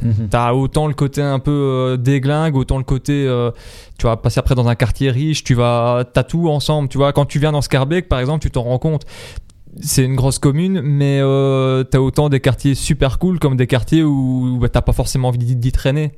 Euh, et c'est pour ça, oui, c'est un peu quelque part, c'est aussi un petit village Bruxelles. Et enfin, en tout cas, euh, je pense que ceux qui ont, les gens de Bruxelles qui ont écouté du rap marseillais, ils ont dû, je pense, sentir ce, tout ça. Tu vois, c'est, je crois que, ouais, il y a cet aspect-là, on peut le dire. Mhm. Alors, il y a une ville qui est décrite comme le Marseille du Nord, c'est Liège. Oui. Et euh, Ouais. t'as l'air catastrophé quand. Non, je sais pas pourquoi. On, on- ouais. Je pense que c'est. Oui, c'est. Bah après, c'est un peu la ville. numé- Enfin, c'est un peu la ville euh, numéro 2 un peu comme Paris et Marseille, Ouais, mais. et puis euh, y a une culture un peu du bordel, euh, aussi une certaine pauvreté assez dure. Je pense que c'est aussi une ville de carrefour, Liège, énormément. Un peu comme Marseille est aussi une ville de, Ouais. de carrefour. Ouais, ouais. Euh, et puis il y a eu plein de, et puis il y a eu des combinaisons. Hein. Euh, mais ouais, non, c'est vrai. Je, je m'étais pas. En fait, tu vois, le pays est tellement petit que je me fais pas forcément ces, euh, ces raccourcis, mais après c'est le cas. hein. Non, mais en gros, c'est un raccourci un peu pourri pour faire une transition. Avec Starflame, Oui. qui en plus ne sont pas entièrement liégeois, puisqu'il y a vrai. aussi des Bruxellois au sein du groupe. On y va.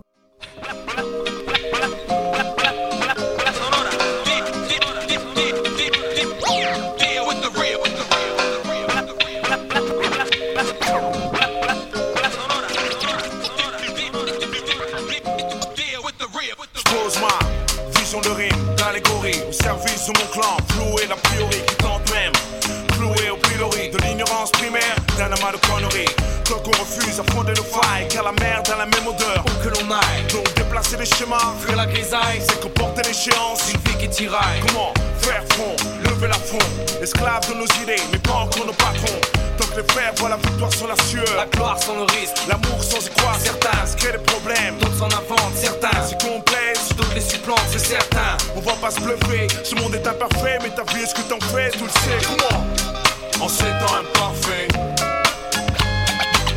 pour chaque cause, un effet. Donc on reconnaît là deux voix majeures du rap belge. Ouais. Balogi et Accro. Ouais.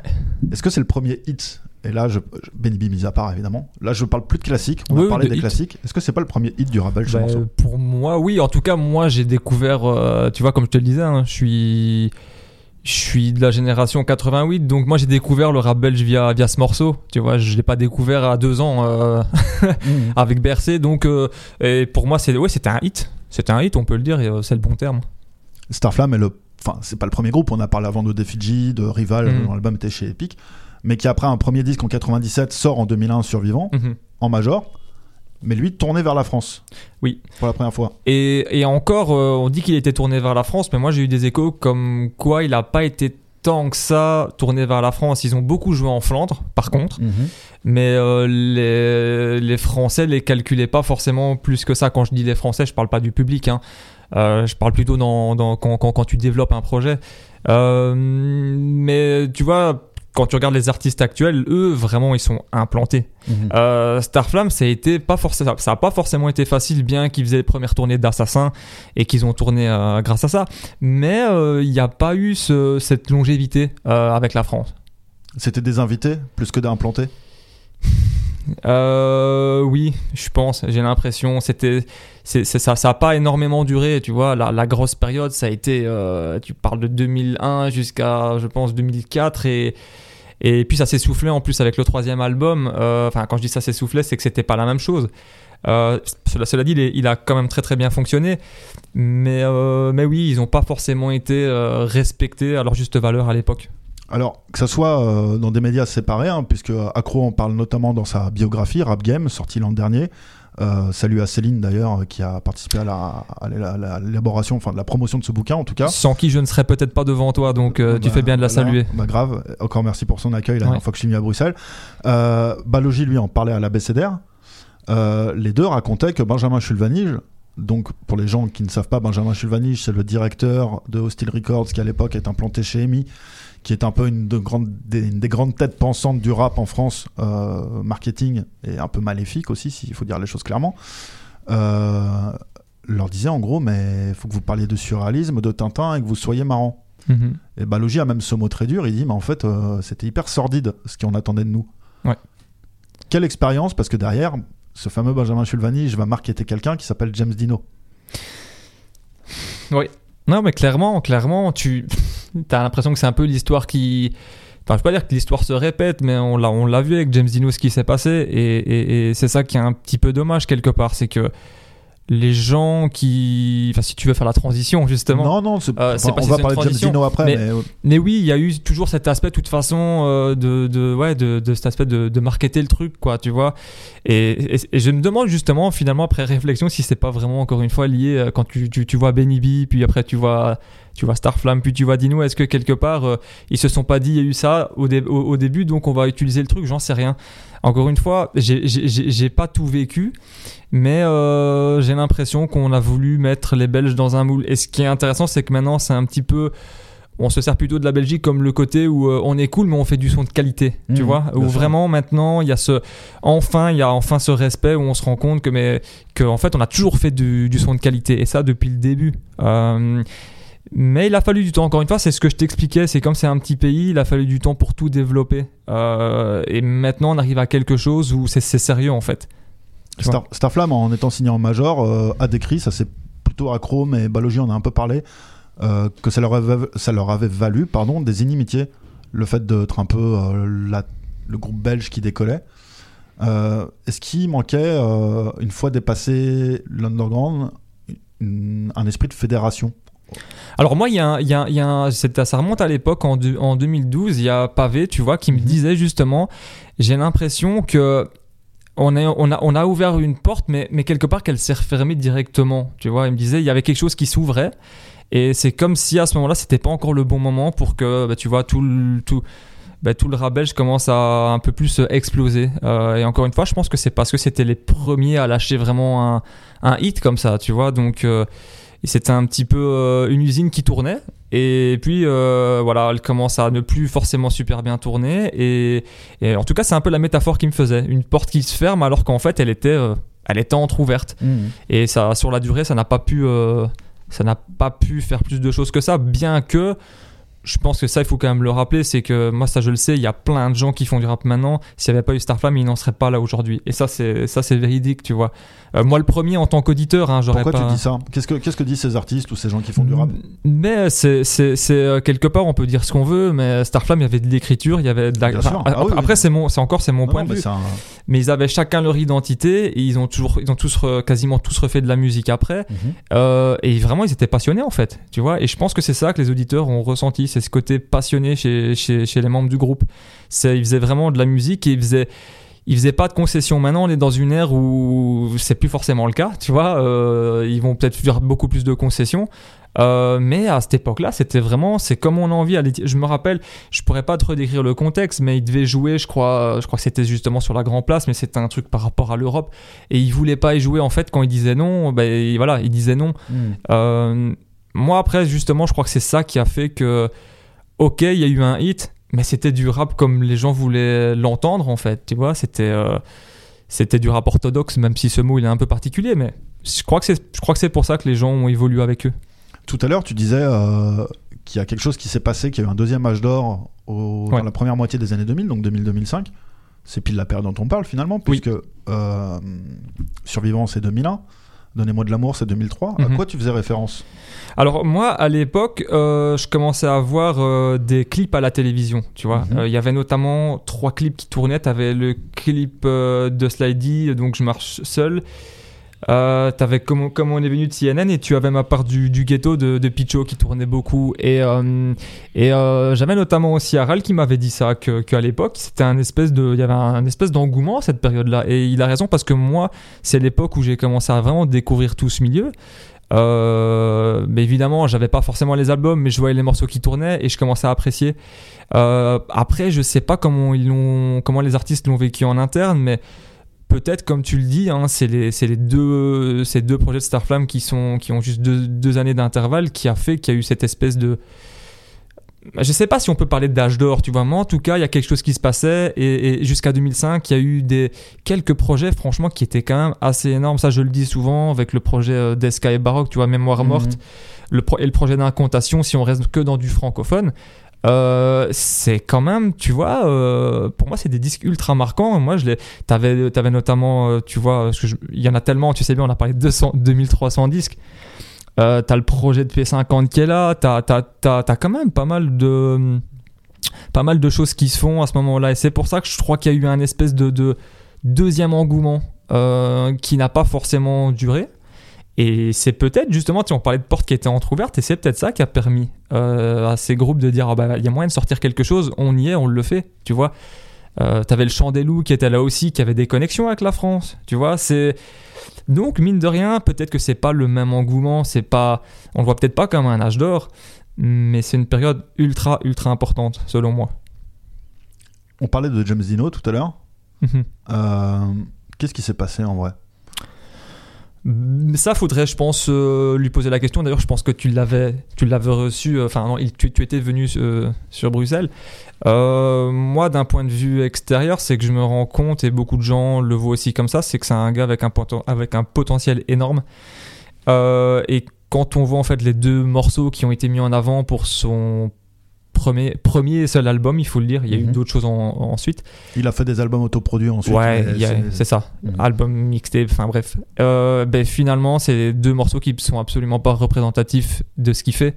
Euh, selon moi, il, il sait tout faire en fait. Et c'est un- encore une fois, c'est ça qui, c'est encore euh, propre au hip-hop belge. Tu vois, il y a la culture belge, c'est que peut-être que encore là une fois, on s'est dit ah ben les Belges on les prend pour des petits rigolos, mais en fait, allez creuser, allez écouter euh, le reste des morceaux de l'album, allez écouter ce qu'il a fait avant ce qu'il a fait dans des side projects, tu vois, dans des Mhm. compilations, mais en fait, non. Euh, et encore, on le voit maintenant. C'est un, c'est, c'est, c'est un des meilleurs, tu vois. Il y, a- il y en a beaucoup des meilleurs, hein. ça fait bizarre de dire ça, mais euh, c'est, euh, bah, c'est, c'est l'histoire du hip-hop belge, hein, j'ai envie de te dire. C'est, c'est que des anecdotes un petit peu bizarres, c'est que des, des- des- peut-être des rendez-vous manqués, des actes manqués, j'en sais rien, mais j'ai l'impression qu'il y en a quand même beaucoup. Lui-même reconnaissait euh, être un artiste euh, notamment dispersé. Il disait en gros, euh, alors je vais te retrouver la citation entière, excuse-moi. D'un côté, il se sentait pas légitime de par ses origines sociales. Blanc, Oui. qui vient de Waterloo, qui est une ville plutôt aisée de la Ouais, banlieue de. Bruxelles. Euh, fils de commissaire, parce qu'il faut savoir que c'est vrai, hein, quand Ouais, sûr. album de fils de commissaire, il est vraiment fils de commissaire. Et du coup, il se sentait pas légitime pour faire toute une partie du rap conscient. Et en même temps, il avait quand même des choses à dire. Il avait des avis sur certaines choses et tout. Et de l'autre, il disait, c'est de tourner vers l'humour, parce qu'il aimait bien ça, mais en fait, sûrement plus probablement pour éviter ce côté engagé. C'est comme ça que j'ai ressenti moi, en tant qu'auditeur, tu vois. Parce Mhm. que j'écoutais et si tu lisais entre les lignes, tu comprenais en fait ce qu'il voulait faire. Mais encore une fois, c'est, je pense, seulement un peu les passionnés qui écoutaient et qui allaient lire entre les lignes, qui, euh, qui comprenaient. Qui, mais enfin, qui comprenaient que c'était pas que euh, le petit rigolo qu'on voulait, euh, enfin l'étiquette qu'on voulait lui faire passer. Et, euh, et oui, et ça c'est même pas que dans la musique, hein, ce côté c'est de dire mais où je trouve ma, légitimi- la- ma légitimité, bah, c'est de dire, bah, quelque part bah, j'en ai rien à foutre, je suis fils de commissaire, bah, autant m'en servir. Comme ça c'est fait, boum, tu vois, je, je, je le balance et après je me voilà, je fais d'autres morceaux quelque part.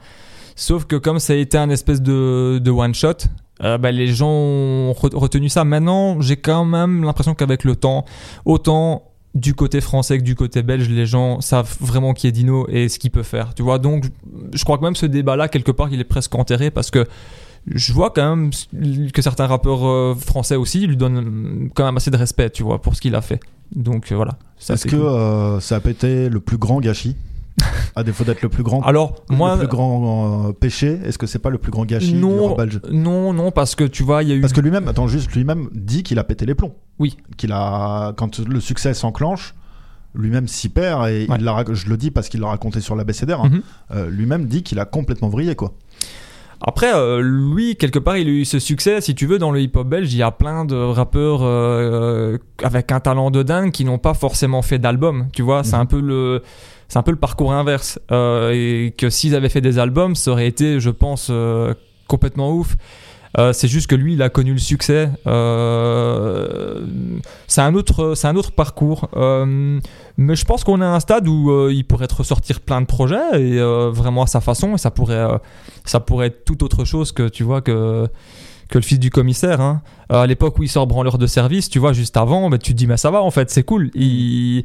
T'as quand même ce petit côté où tu te dis c'est marrant, mais c'est finement joué quoi. Tu vois, c'est c'est c'est c'est un peu déglingue, mais t'as en même temps sur ce maxi-là branleur de service et esclave du système. Et là, tu ressens déjà les, les deux grands aspects du, du gars. Et là, c'est pour ça qu'en fait, hein, si, tu, si, si les gens avaient juste été regardés juste avant, ils se seraient dit Ok, je vois qui c'est euh, James Dino. Euh, et puis évidemment, quand tu sors un album avec euh, le développement, euh, la structure au-dessus, euh, euh, ben voilà, c'est comme ça que ça se passe. C'est malheureux, mais c'est comme ça. Est-ce que euh, quand Silla fait Biggs Vibes, avec notamment les mots qu'on va entendre là, Écoute ça, biche. Ils m'ont tous dit que c'était mort de représenter ma ville Que j'aurais vraiment tort si je comptais le fort. J'ai un bel avenir de les échos de mes racines Mais je pète la forme, je vais leur fournir un album À leur faire un mort, c'est les thérapies. Je suis qu'un belge, je devrais faire marrer leur fils. Limite, ils me verraient bien en avec Malik and Peace c'est le modèle pour leur faire brasser le fric. À ma pochette devrait être moi une bière et un paquet de frites. En bref, il faut que je sois une machine à blague. Et pour qu'ils me signent parce que sans ça ils seront vite noirs si la cage Je suis qu'un belge, un bruxellois Le genre de mec de succès un vulgaran, plus rap Il ne franchira plus de péage. Non peut-être, je vais débarquer en force. Un visage d'ange avec une acné dans le torse. Non peut-être, comme on dit chez nous Ça veut dire oui bien sûr que je vais cramer les buts des biches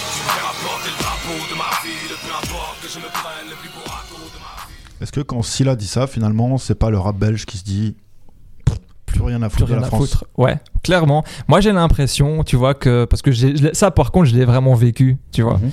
Je me rappelle de la sortie, je me rappelle quand j'ai été prendre l'album, tu vois, vraiment quand c'est sorti. Euh, Enfin, l'album, le, le, l'EP. Euh, Immersion, ouais. Immersion. Euh, vraiment, c'était le moment de dire, bon, on n'a plus rien à foutre de vous, en fait. De, quand je dis de vous, c'est peu importe, euh, j'allais dire des journalistes ou des gens qui comprennent pas. pas, mais non, mais la, la BCDR, euh, je ne les classe pas dedans. Bien que tu avais dit que tu avais loupé une grande partie, mais c'est c'est pas c'est pas c'est pas à cause de toi. C'est voilà, c'est comme ça. Mais euh, ouais, donc pour pour revenir à ça. C'est un peu le moment où euh, il y a eu, euh, il y avait plein de rappeurs en fait. Tu vois, autant à Bruxelles, à Liège, à Verviers, euh, dans le Hainaut, à Namur. Eh, en fait, ils faisaient des projets, ils attendaient plus rien de qui que ce soit. Et euh, donc ça, ça a commencé. Tu vois, en 2007 par exemple, tu as eu quelques super albums, super projets, un petit peu moins par exemple dans cette année-là, mais des trucs de qualité. Et puis 2008, 2009 jusque 2010, c'est, je m'en rappelle parce que je les ai vraiment vécus. Il y a eu une petite émulation où il y avait plein d'artistes à gauche à droite. Il n'y avait pas forcément d'artistes plus haut qu'un autre, bien que ce morceau-là, il a un petit peu changé la donne. Euh, mais c'est pour ça que tu voyais sur le remix autant de personnalités parce sûr, que ouais. chacun, pour la, quasiment pour la plupart, était implanté. Ils avaient déjà fait des projets, tu vois. Il, euh, il y avait vraiment quelque chose qui tournait bien. Euh, et je crois que c'est ça qui a aussi fait du bien, mine de rien. Donc Silla, en fait, même s'il parle en son nom, c'était quelque chose qui était finalement dans laquelle toute la scène belge s'est retrouvée. C'est ce que je ressentais, c'est ce que je ressentais à l'époque parce que justement, comme il n'y avait pas forcément quelqu'un qui était plus haut qu'un autre, je vais dire. euh, euh, en termes de développement, il n'y avait pas forcément ce côté de regarder ah lui il est en train de percer. J'ai- pas l'impression qu'il y avait ça à ce moment-là. En tout cas, c'est comme ça que je l'ai perçu. Et donc il y avait un peu ce truc où euh, ça faisait du bien à tout le monde. Peut-être je me trompe. Encore une fois, Mhm. j'étais plus en, Non, non, en, en- mais en tant- qu'auditeur. donc- là pour entendre ton ressenti. voilà, euh, c'est ça. Euh, et, et oui, oui, oui, ça a vraiment. Et justement, ça, ça a amené justement après à, à avoir une résonance aussi en France, une, une- une nouvelle résonance en France, tu vois. Hmm. Est-ce que le fait que ça soit un hymne aussi, tout à l'heure on a parlé du premier hit, finalement ça c'est le premier hymne. Enfin il y avait Bon Baiser de Belgique par exemple avec Bienvenue Ouais. Sonar Ouais. ou des choses comme ça, mais Bon Baiser de Belgique c'était plus euh, un constat sur l'état du pays qu'une espèce de dire je suis belge et c'est comme ça. Oui, oui. euh, alors c'est un. Ouais, euh, un, un hymne, mais plutôt pour, pour Bruxelles, tu vois, pas forcément, pas forcément belge. Par contre, moi, le premier hymne, le premier hymne, je pense que c'est ce plat pays, même si c'est un morceau dur, tu vois, c'est un hymne, tu vois, euh, tu, tu, tu, ah, ça- tu peux te dire c'est hardcore, mais en fait, euh, les gens s'y retrouvaient dans ce morceau-là. Et il était, et il passait en radio aussi. C'est Mhm. ça qui est fou. Évidemment, ça n'a pas eu la même résonance, mais euh, c'est autre chose, quoi. C'est une autre époque. Il a moins le côté anthème si tu veux. Oui, voilà, voilà exactement. Quand je disais hymne, c'était un peu le côté anthème que peut avoir Vibe. C'est vrai que tu tiens beaucoup, euh, je t'ai déjà entendu le dire plusieurs fois à, à différents médias, euh, etc. De dire que ça t'agaçait un peu que le rap soit résumé à Bruxelles. Et c'est vrai que depuis tout à l'heure, on Ouais. parle à 80, on a parlé un peu de Liège et de Verviers, mais on va en reparler plus Ouais. tard. Mais on parle essentiellement de Bruxelles. ça m'agace euh, pas ça m'agaçait parce que c'est plus vraiment le cas maintenant ça a bien Mhm. bougé mais moi je suis je suis de la Louvière et quand moi je suis assez fier de ça que de- on en a moins parlé mais de savoir que Fidèle au vinyle qui est a été notamment enregistré à la Louvière. c'est pour moi c'est quel- quelque chose même si c'était dans des conditions un petit peu particulières euh, c'est juste de dire qu'il y a toujours eu des gens qui étaient euh, qui faisaient en fait du son ou qui étaient auditeurs ou passionnés en province après je pense que c'est un petit peu la même chose euh, en France hein. J'ai un peu cette impression Euh, et autant je parle de, du, du- de, de la, de, de la Wallonie, mais même, même en Flandre, hein, tu vois, et je crois qu'ils ont dû vi- vivre ça de sous le même spectre que moi, mais je suis assez euh, content maintenant qu'on qu'on dise que qu'il y a vraiment des choses qui se passent en Wallonie, tu vois, et en plus il y a quand même des artistes maintenant qui ont vraiment une vraie résonance. Et qui- Charleroi, par exemple. Ouais, mais partout, Charleroi, Verviers, euh, euh, tu, enfin, je sais pas, Soigny, tu vois, euh, Tournai, il y a vraiment Mhm. quelque chose maintenant où les gens, c'est un peu comme avec Scylla, se sont, se, se sont dit, mais moi j'en ai rien à foutre, j'ai le droit en fait, j'ai ma place, tu vois, je peux faire des projets, je peux être même plus pro parce qu'il faut savoir un truc, c'est que à un moment donné, euh, et je crois qu'il s'est passé aussi ça à, à, à New York et en, enfin à New York, aux States et en France, c'est que il y avait tellement de petites embrouilles à Bruxelles que finalement, euh, et ça je l'ai remarqué par exemple si tu veux en, en 2012. Euh, c'était tellement un peu saturé à Bruxelles que tu avais par exemple des, des groupes comme Exode Arabe qui, qui se montraient. Euh, tu avais, les crews de Namur aussi qui commençaient à être là. Tu, à Nivelles. Et en fait, c'est ça qui, tu vois, t'as- c'est ça qui est intéressant, c'est qu'il s'est passé la même chose où je me rappelle à l'époque. euh, à New York, il y avait plein d'embrouilles, et puis tu as le rap d'Atlanta qui est venu, et tu avais plein d'autres courants. Et je pense qu'en France, il y a eu un petit peu euh, eu ça où des gens de province ont commencé à débarquer, à dire ben moi je suis là. Avant de partir un peu ailleurs qu'à Bruxelles, on va s'arrêter une dernière fois sur la ville Ouais. avec un morceau. C'est le morceau de Za, Get Buzzy. Oui. Le trou à rat d'où je sors, on a rarement le moral. Trop de brouillard dans le corps, fais-nous de la place, on est beaucoup. Ignores-tu le trou, qu'a du H, Joe, dame, Les sirènes de la police. Et je suis chargé en illicite lyrique, je suis criminal MC. Je suis engagé en lyricisme, mon crime fait mal au MIC. Nique ta guest list, ma team t'es mal, on est massif. Je viens plastiquer le son, mucheton, c'est de la balle. Des kicks d'un son, je te fais une bombe comme Hannibal Smith. Rap fusil à pompe comme mes balles Je suis persuasif comme un gal calibre dans le calci. Je viens zapper les potes des bitches. L'époque des strings et des bling bling. Ramener la pression sur le ring. Ils disent que je fais du bruit. Non, c'est juste la musique en bordel issue de. C'est get busy, get aussi. Donne-moi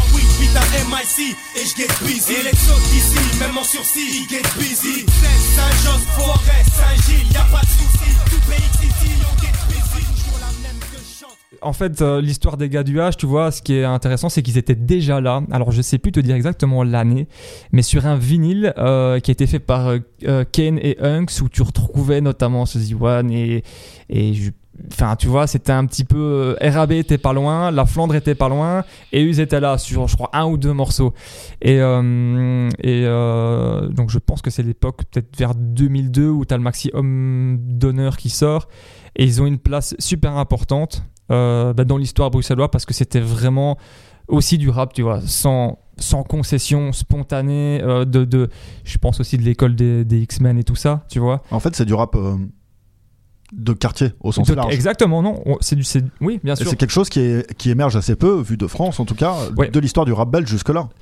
Euh, en plus, ça a un truc ah, très américain dans ce morceau aussi. Parce que du rap de, du, du, du rap de quartier, il y en a eu pas mal. Moi, c'est pas spécialement bon. oh, Je, mais je dis du rap Par de quartier avec des gros guillemets. hein. Non, mais oui, parce qu'on peut classer les X-Men autant que plein de choses Voilà. dans le rap de quartier, mais Mais, mais, euh, mais c'est vrai qu'il y avait cette identité, tu vois, à 10-50, le quartier, on est là, et en fait, c'était ultra qualitatif, tu vois.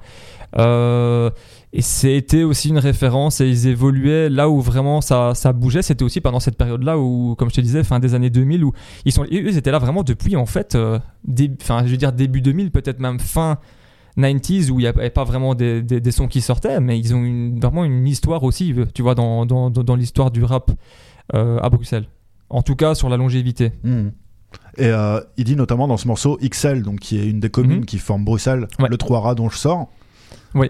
Il, à la fin, il dédicace plein de quartiers de Bruxelles. Euh, Oui, oui. Je peux pas tous les citer, mais Ouais. il dédicace plein plusieurs fois d'ailleurs. hein. beaucoup de communes, ouais. Et euh, finalement, qu'est-ce que dit ce morceau sur la photo de la ville de Bruxelles, qui là cette fois n'est plus vue à travers le prisme des taggers, n'est plus vue à travers le prisme par rapport à la France, genre par rapport Ben- à Bex Vibes, mais qui enfin est vue vraiment.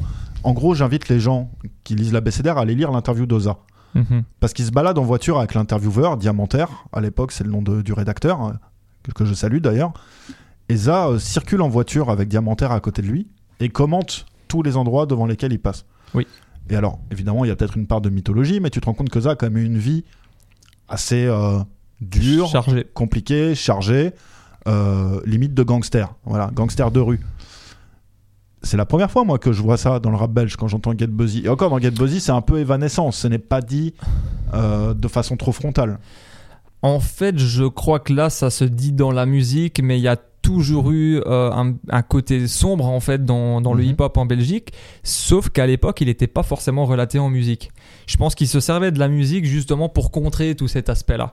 Euh, peut-être que ça, euh, j'en sais rien, peut-être que le fait d'en parler euh, maintenant de manière ouverte ou d'expliquer ce qui se passait, c'était la période où on pouvait en parler. Je pense que c'est une, je pense que c'est une question de moment.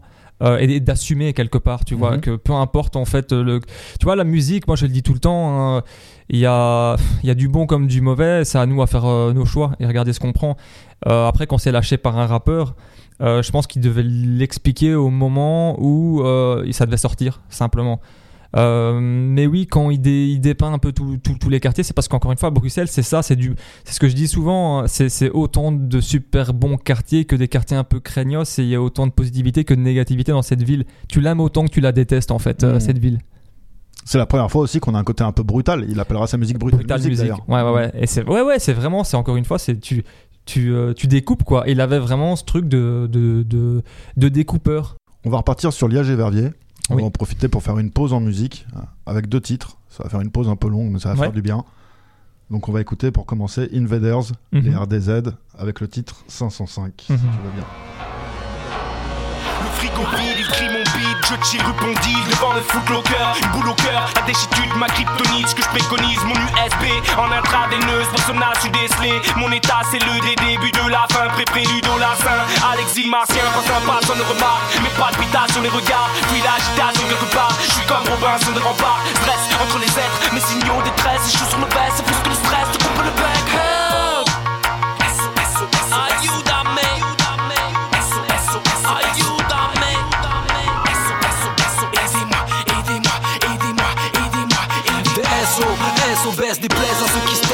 Moi, quittez, mais dans le malaise, malaise, balèze, mais dépité, les vanités me gênent, identité d'un claustrogène, trop freine, freine, freine, ma course noire sans course, la MA source. Ayuda Témis, ce stress me comprime ma poitrine, mes rimes ne sont que poussière, des mots fragiles passent inaperçus, je tousse et m'étouffe dans ce trou. Trop je creuse, mais n'y trouve que des souvenirs vagues. Mes nerfs s'agrippent à mes muscles, tétanisés, je reste figé tandis que mon âme s'évade pour être précis. Impulsif et dépressif, susceptible, possessif et émotif, je m'emballe son motif. Je m'imagine monter au ciel, sans laisser tracer son métier. La relaxe, il ne perd pas de vue, ma vie un flash à nightmare. Trop d'infos terribles défilent, trop de jeux de mots stériles. Mes crânes saturent, on place ma ture, ce drame sera dur, gramme, je carbure. Les SOS sont muets, honnêtes de ne pas les reconnaître. Que le stress les rend obèses au fluet. Leurs fils et filles sont devenus cruels. Subissent l'esthétique actuelle, laissent les titres de la presse? Dicter leur conduite, la suite, la fuite dans la cuite ou dans la graisse. C'est près de squelette, leur toutou est squelette Révèle en bluetooth, fini les boîtes, on se croise dans le wap On se croise sans voir, miroir, la route, on me retrouve-moi sur YouTube. Ma vie devant des milliards de gens, des pillards Au chant des tiams, au tendre, un cri de ma chambre Tendre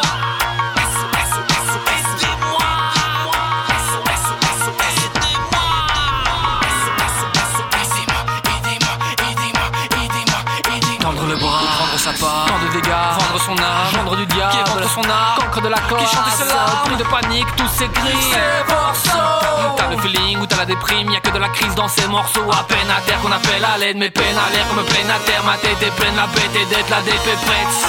Que le vide m'apprenne ce que le vice amène, jusqu'à ce que ma vie soit mienne, dans le vide acide et les fluides parce que je suis nocif face à moi-même. Un titan total otage, et talent pro titan naufrage, une fête escale, n'est-ce pas, presse pas, c'est juste une crise de spasme, mon passage, la dépression et puis cache mes émotions se fâchent par précaution, non lâche, car trop de leçons de notions dans le fond. Y'a plus de vérité, on se tire les rides sans trop de mérite, le périple périme trop vite comme psychiatrique, ça sent ça je désère le site. Dread avenir venu d'OVNI comme du Covni On nous regarde d'un œil tort mais notre seul tort est notre langage pourri pour dire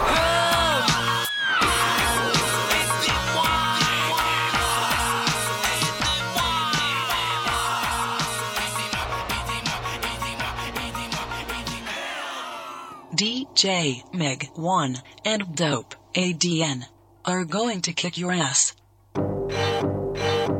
But first, Here comes the fucking bass. Tartatin, tout bouffe comme une tarte tatin Séparé au bas, quand tu craches ton baratin. J'ai la dalle, les gros comme les petits gros au réfectoire. Que des couplets tôt dans mon répertoire. Dans le tac des catins et elles veulent pas te voir. Fais plus de classiques, Djanga ou conservatoire. J'ai ta où tu fais peine à voir. Le rap et toi c'est comme Joe Star et Ben Abba. Un prolico dans une manif à Peshawar. T'es un homme con qui veut jouer des coups fais pas ça, non Casse-toi, je comme un nana pas quoi Je te casse d'un casse ta tête et basta. J'ai des reines riches comme Bill Gates, toi t'as sa tête à claque. C'est ta face, te détruisent comme des métastases T'as l'assurance d'avoir des tracks fat dès qu'il y a tard En panne d'aspi, marre des 3000 astrus Logé dans mon ordi, mais tout n'est pas perdu. Je crame un spliff et plane sur YouTube. Fini le stick et prépare le son qui vous tue. Oh ma digri oui, digri gage, digri gaz, digri fuse Digri face, qui m'agarmuse, donc j'ai garabuse mal, mal, Maladie d'amour envers mon rap, mais là je cours En espérant qu'il me rende en retour des foutus instants. En veux-tu, en voilà, je résonne comme un foufou C'est la foufou, si la foule le feu comme le 21 du 7 Dans mon état, demande à la plupart de mes gars. Pas prêt pour l'alpha, ni l'oméga la fin, retiens la C-Vega Pas d'égal quand j'ai le flow monumental Ne vous pas, le mouvement m'a donné les armes pour manier là. Ma mémoire est comme de l'or avec trop de cara Ma vie des mots avec trop de caractère gras. J'ai un punchline facile à chaque pas de mentir La différence m'a dit mais moi on sent pas de mentir. C'est ce que je vise et ça ne marche pas sensible Ne touche pas à ce microphone si on peut pas te sentir. Je peux pas m'en empêcher comme boire un vendredi soir. Y'aura à manger sans péché car le ventre vide foire. Moi je rentre vite tard avec du rap c'est vital tu te au frappe est inévitable. Laisse-moi le temps, j'ai trop d'avance. Le match est plié à la mi-temps. Sans trop défense, les gens parlent comme pour le bon Qui va à Miami, je fais des jaloux comme une bonne Qui fait à Miami, oh oh ok.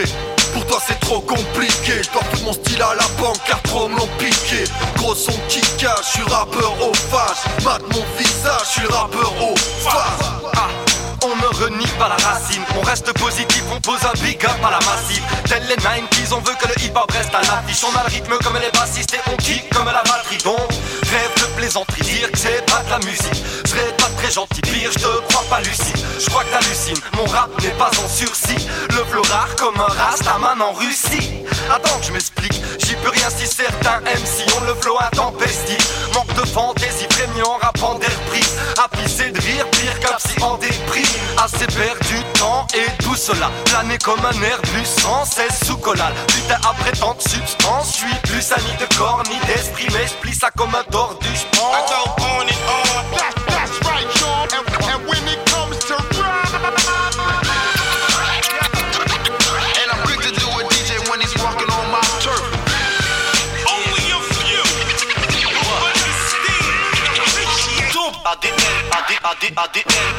ADN, ADN.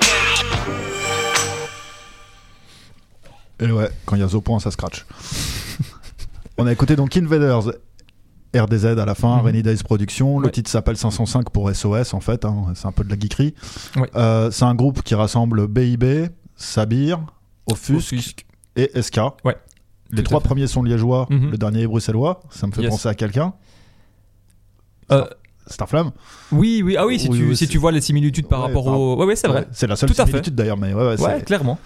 Et de l'autre, on a écouté euh, ce que je vais appeler un super groupe, puisque c'est deux groupes qui sont rassemblés, Oui, oui. avec euh, un producteur qui n'est pas n'importe qui, qui s'appelle Mig One, Sur ce morceau, oui. sur ce morceau, hein, oui, Ouais. pas sur tous les titres euh, de Ouais. l'EP en question. Donc c'est le Dope Squad. Oui. Je te laisse donner le nom des MC. Il y a Tarwan Alors euh, et- là, c'était un morceau euh, du Dope ADN. euh, Donc le Dope Squad, c'est le premier groupe. Le deux second, c'est ADN 76. c'est ça. Et ils, ont, ils avaient à l'époque fusionné Tout à fait. pour faire le Dope ADN. Et on va du coup rappeler le nom des quatre rappeurs. Oui, tu as Tarwan, tu as Daex, tu as Vega et Sixo. Vega et Sixo étant ceux de ADN 76 C'est ça, et les deux autres étant du Dope Squad. Exactement. Cette tradition, un peu du super groupe, entre guillemets, ou même du Pussycat en Belgique, Mhm. Elle a été notamment sublimée par euh, un morceau euh, où ils sont 7 ou 8, dont des Français, dont Rocking Squat, sur l'album de Starflame. Ouais, sur Mike Smoking. C'est ça. Est-ce que c'était quelque chose de courant en Belgique? Ah ben figure-toi que euh, j'ai essayé de rechercher pas mal de, de, de- de morceaux comme ça. Il y en a eu. J'en viens à l'idée de fédération Oui. en fait. Ouais. Euh, mais écoute, il y a eu des morceaux euh, comme ça. euh, je sais, tu sais que moi je travaille beaucoup avec Melfiano. Il a une fois, il a fait un morceau, je crois que c'était sur le deuxième volume de ma boîte à musique où il y avait je sais pas combien d'MC. Il y avait un autre morceau de La Smala où ils avaient invité aussi une, je sais pas combien de gars. Il y a, y a, y eu. ça c'est plus tard en vrai. C'est beaucoup plus tard. C'est vrai Mhm. que. Parce que vrai- pour resituer pour l'auditeur, ce qu'on vient d'écouter, SOS 505, c'est 2008 je crois. Euh, 2000 2008-2009, ouais, c'est ça. 2008, c'est ça, 2009, ouais. ouais. Et euh, le Dope Squad, je crois que c'est 2011. C'est 2010. 2011-2012. Ouais, voilà. Ouais. Mhm. Euh, mais il y a eu des pussycuts comme ça, à gauche à droite, hein, euh, tu vois. Euh, Bon, il y a eu le remix de Big Vibe même- notamment, dont on parlait tout à l'heure. Même sur de la rue à la scène, tu avais déjà un pussycut, tu Mhm. vois. euh, et ça s'est fait beaucoup plus avec la nouvelle, gé- enfin, la nouvelle génération, entre guillemets, justement, dont les deux morceaux dont je te parlais juste avant, euh, où là, ils faisaient beaucoup plus facilement des pussycuts, ou en tout cas, ils s'invitaient sur des, soit des morceaux de fin, ou soit vraiment des vraies combinaisons, où ils n'avaient pas peur de s'inviter. Parce qu'encore une fois, comme je te l'expliquais, les artistes étaient tous un petit peu au même niveau, ils se voyaient tout le temps dans, dans- dans- dans les événements, tu vois. Donc, euh, c'était c'était normal qu'ils se- qu'ils s'invitaient. Mhm. Euh, donc, euh, bien plus tard, en tout cas, ça se faisait. Là, ce qu'on vient d'écouter, c'est deux photographies très différentes de rap de Liège. C'est deux sons qui se ressemblent pas du tout. Euh, c'est vrai, ouais, ouais, ouais. C'est un- en fait, tu vois, Invader, c'est un groupe un peu euh, ovni en plus, euh, sans, sans mauvais jeu de mots, tu vois. Mhm. C'est. euh, euh, ouais, c'est carrément ça. C'est deux entités différentes, mais moi, j'ai toujours dit que c'était ça qui faisait aussi la force du hip-hop en Belgique. C'est que chaque projet ou chaque artiste avait vraiment son identité. Et moi, c'est ça qui m'a plu, surtout durant cette période-là. Donc, je parle vraiment en 2009, Mhm. beaucoup. J'ai remarqué que cette année-là, je, me- donc je voyais un petit peu les projets qui sortaient. Je me dis, ah ouais, c'est terrible. Lui, il a une identité comme ça, l'autre, il est comme ça. Et je trouvais vraiment mon compte comme sur un menu, en fait. Tu vas dans un resto, t'as un, un menu de dingue et t'as as vraiment le choix, tu vois. Et euh, je me rappelle que cette période-là, elle était, elle était intense. Euh, J'écoutais plein de projets et tous les gars ne se ressemblaient pas. Euh, c'est pour ça que je te disais que j'arrivais vraiment à écouter des artistes qui sont vraiment dans des univers totalement différents et comprendre et aimer en fait ça, tu vois. Qu'est-ce que Liège, avec deux groupes aussi différents, enfin trois groupes, puisqu'en fait Dope ADN, c'est deux groupes à la fois, a de si spécial sur la carte du rap belge? Alors moi, euh, quand je les écoutais, j'avais l'impression que les groupes euh, wallons euh, étaient beaucoup plus proches de moi. Alors peut-être que c'est parce que je, viens de Wallonie, tu vois, mais il y avait ce truc où il y avait un rapport de proximité avec eux. Je, me représentais beaucoup plus dans, leur façon peut-être d'être ou de faire ou au niveau de la musique, même à un moment donné plus que certains bruxellois. Alors je sais pas si c'est conscient ou inconscient, mais peut-être qu'il y a ce côté euh, très spontané, détendu, accessible. Euh, c'était aussi des gars. euh, enfin, la Belgique, ça a toujours été beaucoup de rapports de proximité. C'est un petit peu moins le cas maintenant, mais je pense que ouais, c'était des gens qui étaient accessibles et donc du coup, ça revient un petit peu euh, encore une fois hein, à ce côté belge où euh, les gens sont assez euh, détendus, tu vois. Et donc, euh, moi, c'est ça qui me plaisait, je pense. Il y a toujours eu une fierté liégeoise. Là, je prends toujours les deux exemples qu'on a écoutés, mais on pourrait parler de plein d'autres artistes. BIB a souvent revendiqué Liège dans ses paroles. Oui, c'est vrai. Tarwan a très souvent revendiqué Verviers, Ouais, ouais. qui est une ville très particulière Mhm. aussi, donc qui, est- qui fait partie de la de de l'agglomération de Liège. Liège, C'est ça. pour faire simple. Voilà. Cette espèce de côté représente en Belgique est finalement très associé uniquement à Bruxelles et à Liège. Euh, pas vraiment, pas vraiment, parce que je sais que les, les, les, les Carolos, tu vois, sont carrément fiers. Les de- Carolos, c'est les habitants de les, Charleroi habitants de nos- Charleroi, nos éditeurs. Rappelons-le. Euh, tu vois, nous, on n'a pas eu, euh, du côté de la Louvière, on n'a pas eu euh, énormément de rappeurs, mais ils aiment le citer, quoi. Quand ils parlent du 7-1, eh ben, c'est le 7100, ils parlent de la Louvière. Mhm. Namur, tu vois, il y a eu quelques gars et ils citaient souvent, tu vois, le, le, le, la ville. Donc, mine de rien, c'est juste qu'il y a eu moins d'exposition euh, pour les autres communes, tu vois. Mhm. Mais, euh, tu vois, genre les gars de Gand, tu vois, musicalement, par exemple, ils sont super. euh, Enfin, en tout cas, toute la scène hip-hop à Gand, on ressentait vraiment quelque chose aussi. Euh, euh, donc je crois que en fait c'est juste qu'il n'y a pas eu une assez grande exposition pour comprendre que en fait ils, a- ils étaient fiers de leur, euh, de leur région. Et comment tu expliques cette absence d'exposition? Puisque finalement intramuros, quand je dis intramuros, c'est entre les murs de la Belgique. On voit qu'il se passe pas mal de choses entre 2005 et 2015. T'en parles Ouais. en ce moment. Et vu de l'extérieur, euh, même moi qui pourtant est une culture belge, etc. J'ai limite l'impression qu'hormis me faire gifler par Scylla, il se passait pas grand chose. Bah, pour- c'est pas vrai. Il y avait Dope ADN qu'on vient d'écouter, Invaders, Mm. etc. Mais j'ai l'impression qu'il se passait pas grand chose. C'était très nébuleux pour moi, en fait, la Mm. Belgique vue à ce moment-là. Mais c'est. Déjà, tu vois, quand t'es de province, t'as pas forcément accès aux, aux deux, trois institutions ou, tu vois, structures qui peuvent, euh, je veux dire, entre guillemets, t'aider, tu vois. Parce que c'est simplement que c'est impossible de c'est impossible pour eux de se développer, tu vois. On n'a pas. On n'a pas forcément. euh, les, les structures dans le hip-hop belge, elles sont pour moi encore très très récentes, tu vois. C'est. c'est, euh, c'est juste que déjà pour quelqu'un de plus ou moins connu, s'exporter en France, c'était pas forcément évident. On en, parlait avec Starflame. Alors imagine-toi euh, tout ce qui se passait, euh, euh, tout ce qui s'est passé juste après, toutes les sorties. Ben pour, pour développer son projet, tu devais être en même temps, tu étais le rappeur, tu devais être en même temps ton propre manager, tu devais chercher être ton propre booker, le, le- graphisme, tu devais trouver quelqu'un, les studios, tu vois, c'était pas comme maintenant. Et donc, je crois que c'est simplement que déjà sortir un disque, c'était déjà quelque chose, tu vois, c'était figer, euh, figer ton projet. Et je crois que c'est juste pour ça que, que tu n'as pas forcément eu écho de ces projets. Et c'est pour ça que je te parlais de, de, de- de musique de proximité. Le hip-hop en Belgique, ça a toujours été un truc de proximité. Tu vas dans les événements, ben, les, les, les rappeurs, en fait, euh, ils étaient aussi dans le public, tu vois, Mhm. euh, pour certains événements. Et donc, du coup, euh, tout le monde savait ce qui se passait, mais c'était vraiment en Belgique seulement, clairement. Toi, avec Melody Girls, tu as chiffré à 2300 pièces physiques. Oui, c'est ce qu'on a chiffré, je pense, la- l'année passée, euh, plus ou moins. En 30 ans, ça fait en gros 70 par an. Je fais un peu plus même. euh, ça Ah, t'as fait un petit calcul, t'as Ouais, fait tes maths. je, viens de, le faire euh, de tête, c'est un peu pourri. Ah, faudrait que je le fasse sur le téléphone. Mais bon, euh, ça fait, en tout cas, ça fait plus d'un 10 par semaine, si je dis Oui. pas de bêtises, si je calcule bien. Euh, puisque 10 ans, c'est 520 semaines, donc ça fait nettement plus qu'un 10 par semaine. Putain, je fais des maths en direct, c'est incroyable. incroyable. et, euh, et finalement, en vrai, si je t'écoute, j'ai l'impression que beaucoup de pièces, c'était euh, de la vente de la main à la main. Oui, beaucoup, beaucoup, beaucoup.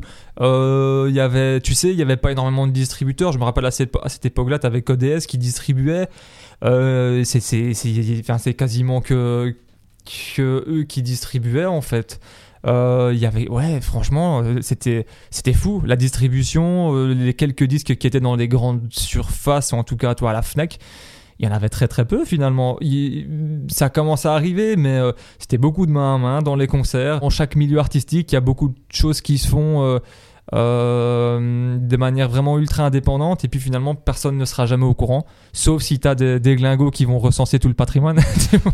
Du coup, il y avait pas mal de cassettes aussi. Exactement, il y a eu énormément de cassettes et ça c'est un peu, je vais te dire, c'est un peu ma, ma hantise les cassettes parce que euh, plus j'ai avancé dans le recensement, plus, euh, enfin quand je dis moi, je suis pas tout seul, un dédicace à, à Christophe et Weibo qui, qui, qui m'aident au quotidien, euh, c'est que on se rend compte qu'il y a eu vraiment trop trop de sorties cassettes.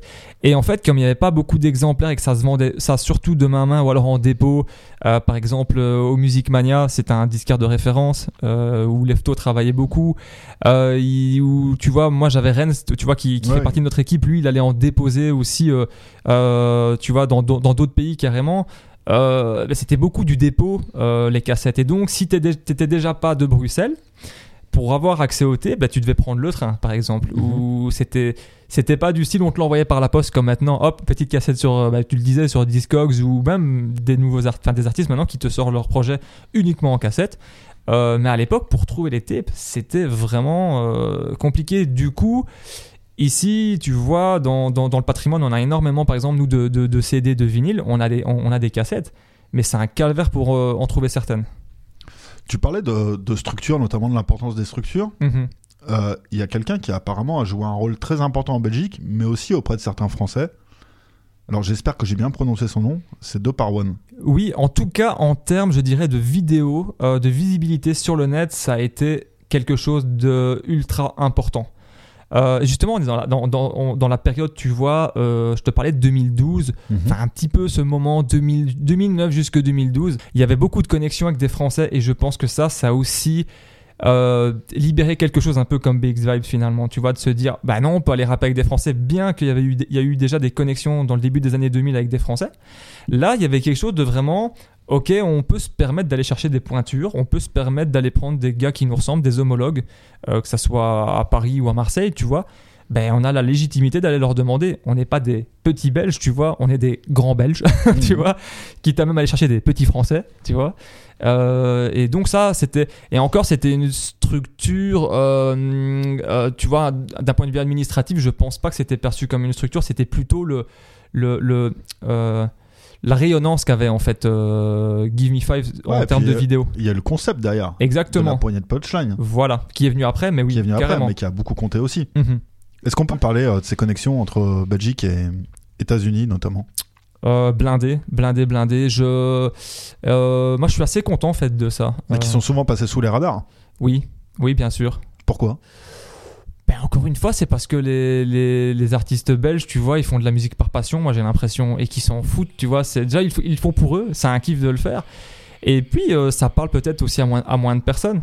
Alors en tout cas, quand tu fais des connexions avec des artistes underground, tu vois, de, de euh, new-yorkais euh, ou pas, euh, mais ça touche, je pense aussi peut-être une niche. Après, je pense aussi qu'il y a un manque de promotion, ça c'est clair et net, tu vois. Je pense que ça, ça pourrait parler à beaucoup plus de gens si tu avais beaucoup plus de vidéos, beaucoup plus de visuels. Mais c'est vrai que quand, quand, quand des gars le font, ça fait, ça fait du bien. Je pense notamment. Enfin, c'est un peu, je t'avais je t'avais un petit peu fait découvrir Kos ou même euh, Chilo qui a, qui a fait ça, tu vois. Euh, bah, Smim le fait depuis longtemps. Kos, euh, pour Euh, nos éditeurs, qui est un incroyable beatmaker belge, Oui. qui a notamment produit pour Alda Sensei et des gens comme ça, et qui a sorti un très beau disque qui s'appelle Born. Tous les, euh, tous les, ouais. Tous les, ouais, Ouais. Je recommande à tous les auditeurs qui écoutent ce podcast. Tout à fait. Et toute la discographie complète d'ailleurs. Mhm. Euh, donc, il- oui, il fait partie de ces. Tu vois, moi, c'est ça que j'aime bien dans. dans, dans- Aral et Sosé ont fait un album Ah là-dessus. oui, oui, oui, oui. Et en plus, eux, ils en ont fait, ils ont fait énormément de morceaux. Tu as eu Da Youngstars, tu as eu Ro- Royce da 5'9. Euh, Evidence. tu as eu Lord, euh, Lord of the Underground, tu as eu Cheap Foo, euh, eux ils ont vraiment mais euh, euh, Evidence, ouais tu le dis, Euh, tu vois qui est un super morceau. Transition Non. non. Non, non.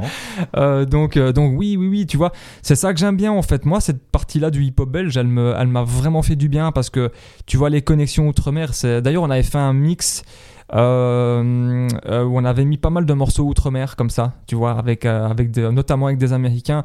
Et moi, je trouve ça magnifique. En fait, ça, c'est une belle histoire du hip-hop belge dont on parle rarement. C'est toutes ces connexions avec ces, ces artistes de légende, tu vois. C'est, c'est... Et je crois, et c'est aussi notamment à, à, à Grasopin, hein. je pense qu'il est, il est, il est, il est reconnu là-bas, tu vois, pour, pour tout ça. Et là, il travaille encore avec plein de, euh, plein, plein, plein de rappeurs, tu vois, Oui, Baltimore, bah, New York. Grazopa qui bosse avec euh, Necro, MF Doom Ouais, et tout. déjà- déjà euh, on 99, sache qui c'est en. France, tu vois. Voilà, Voilà. clairement, ouais, ouais, clairement. Ça, ça veut tout dire. Mhm. On va basculer sur un autre son. Et c'est une transition avec quelque chose dont on parlait assez récemment, puisque c'est un son qui est hérité d'une vidéo de Give Me Five Prod. Les yo mais d'où sort ce type c'est R-I-R-I-Z frère, tu veux du hip-hop laisse faire, moi j'ai le mérite d'être clair. Commandé tel des oméga 3, demande à Alpha One, chasseur d'instru, j'aime des os, ma proie devant ma page à 4 C'est Bruxelles, Paname et le but c'est attaquer, on brûle sec les brutes, les putes nègres, on a des purs textes à rapper. Tsunami à l'écu sec, avalé, continuez de patauger dans vos vers, il est grand temps, faut faire ses valises. J'ai pas de faute pêcher Redskins, mais je lâche des poèmes électriques, observe mes techniques, je possède les vraies rimes, je m'étais dit, si je pondais des 16 lignes, je pourrais monter l'échelle vite, mais ce monde est sélectif et mon CV vite, c'est terrible. Ça c'est si sale, je t'avais dit que la Belgique claquait, mat les rimes, y'a que des syllabes, si t'apprécies pas c'est bizarre. Dans nos verres, plus de cocaïne classé. Quand je pense à mon parcours, ça me la fout mal, j'ai pigé assez lentement. J'étais petit fitting d'Iblis qui vit ici, il t'initie, l'illicite sim ici, vite fils, difficile d'y échapper, franchement. Kaba, frérot, équipe inimitable. Je balance des lyrics crack pour give me five. Necfeu, escroule, entourage, bébé. Ça fait, ça fait. Alors, j'ai laissé Necfeu euh, clôturer ce passage.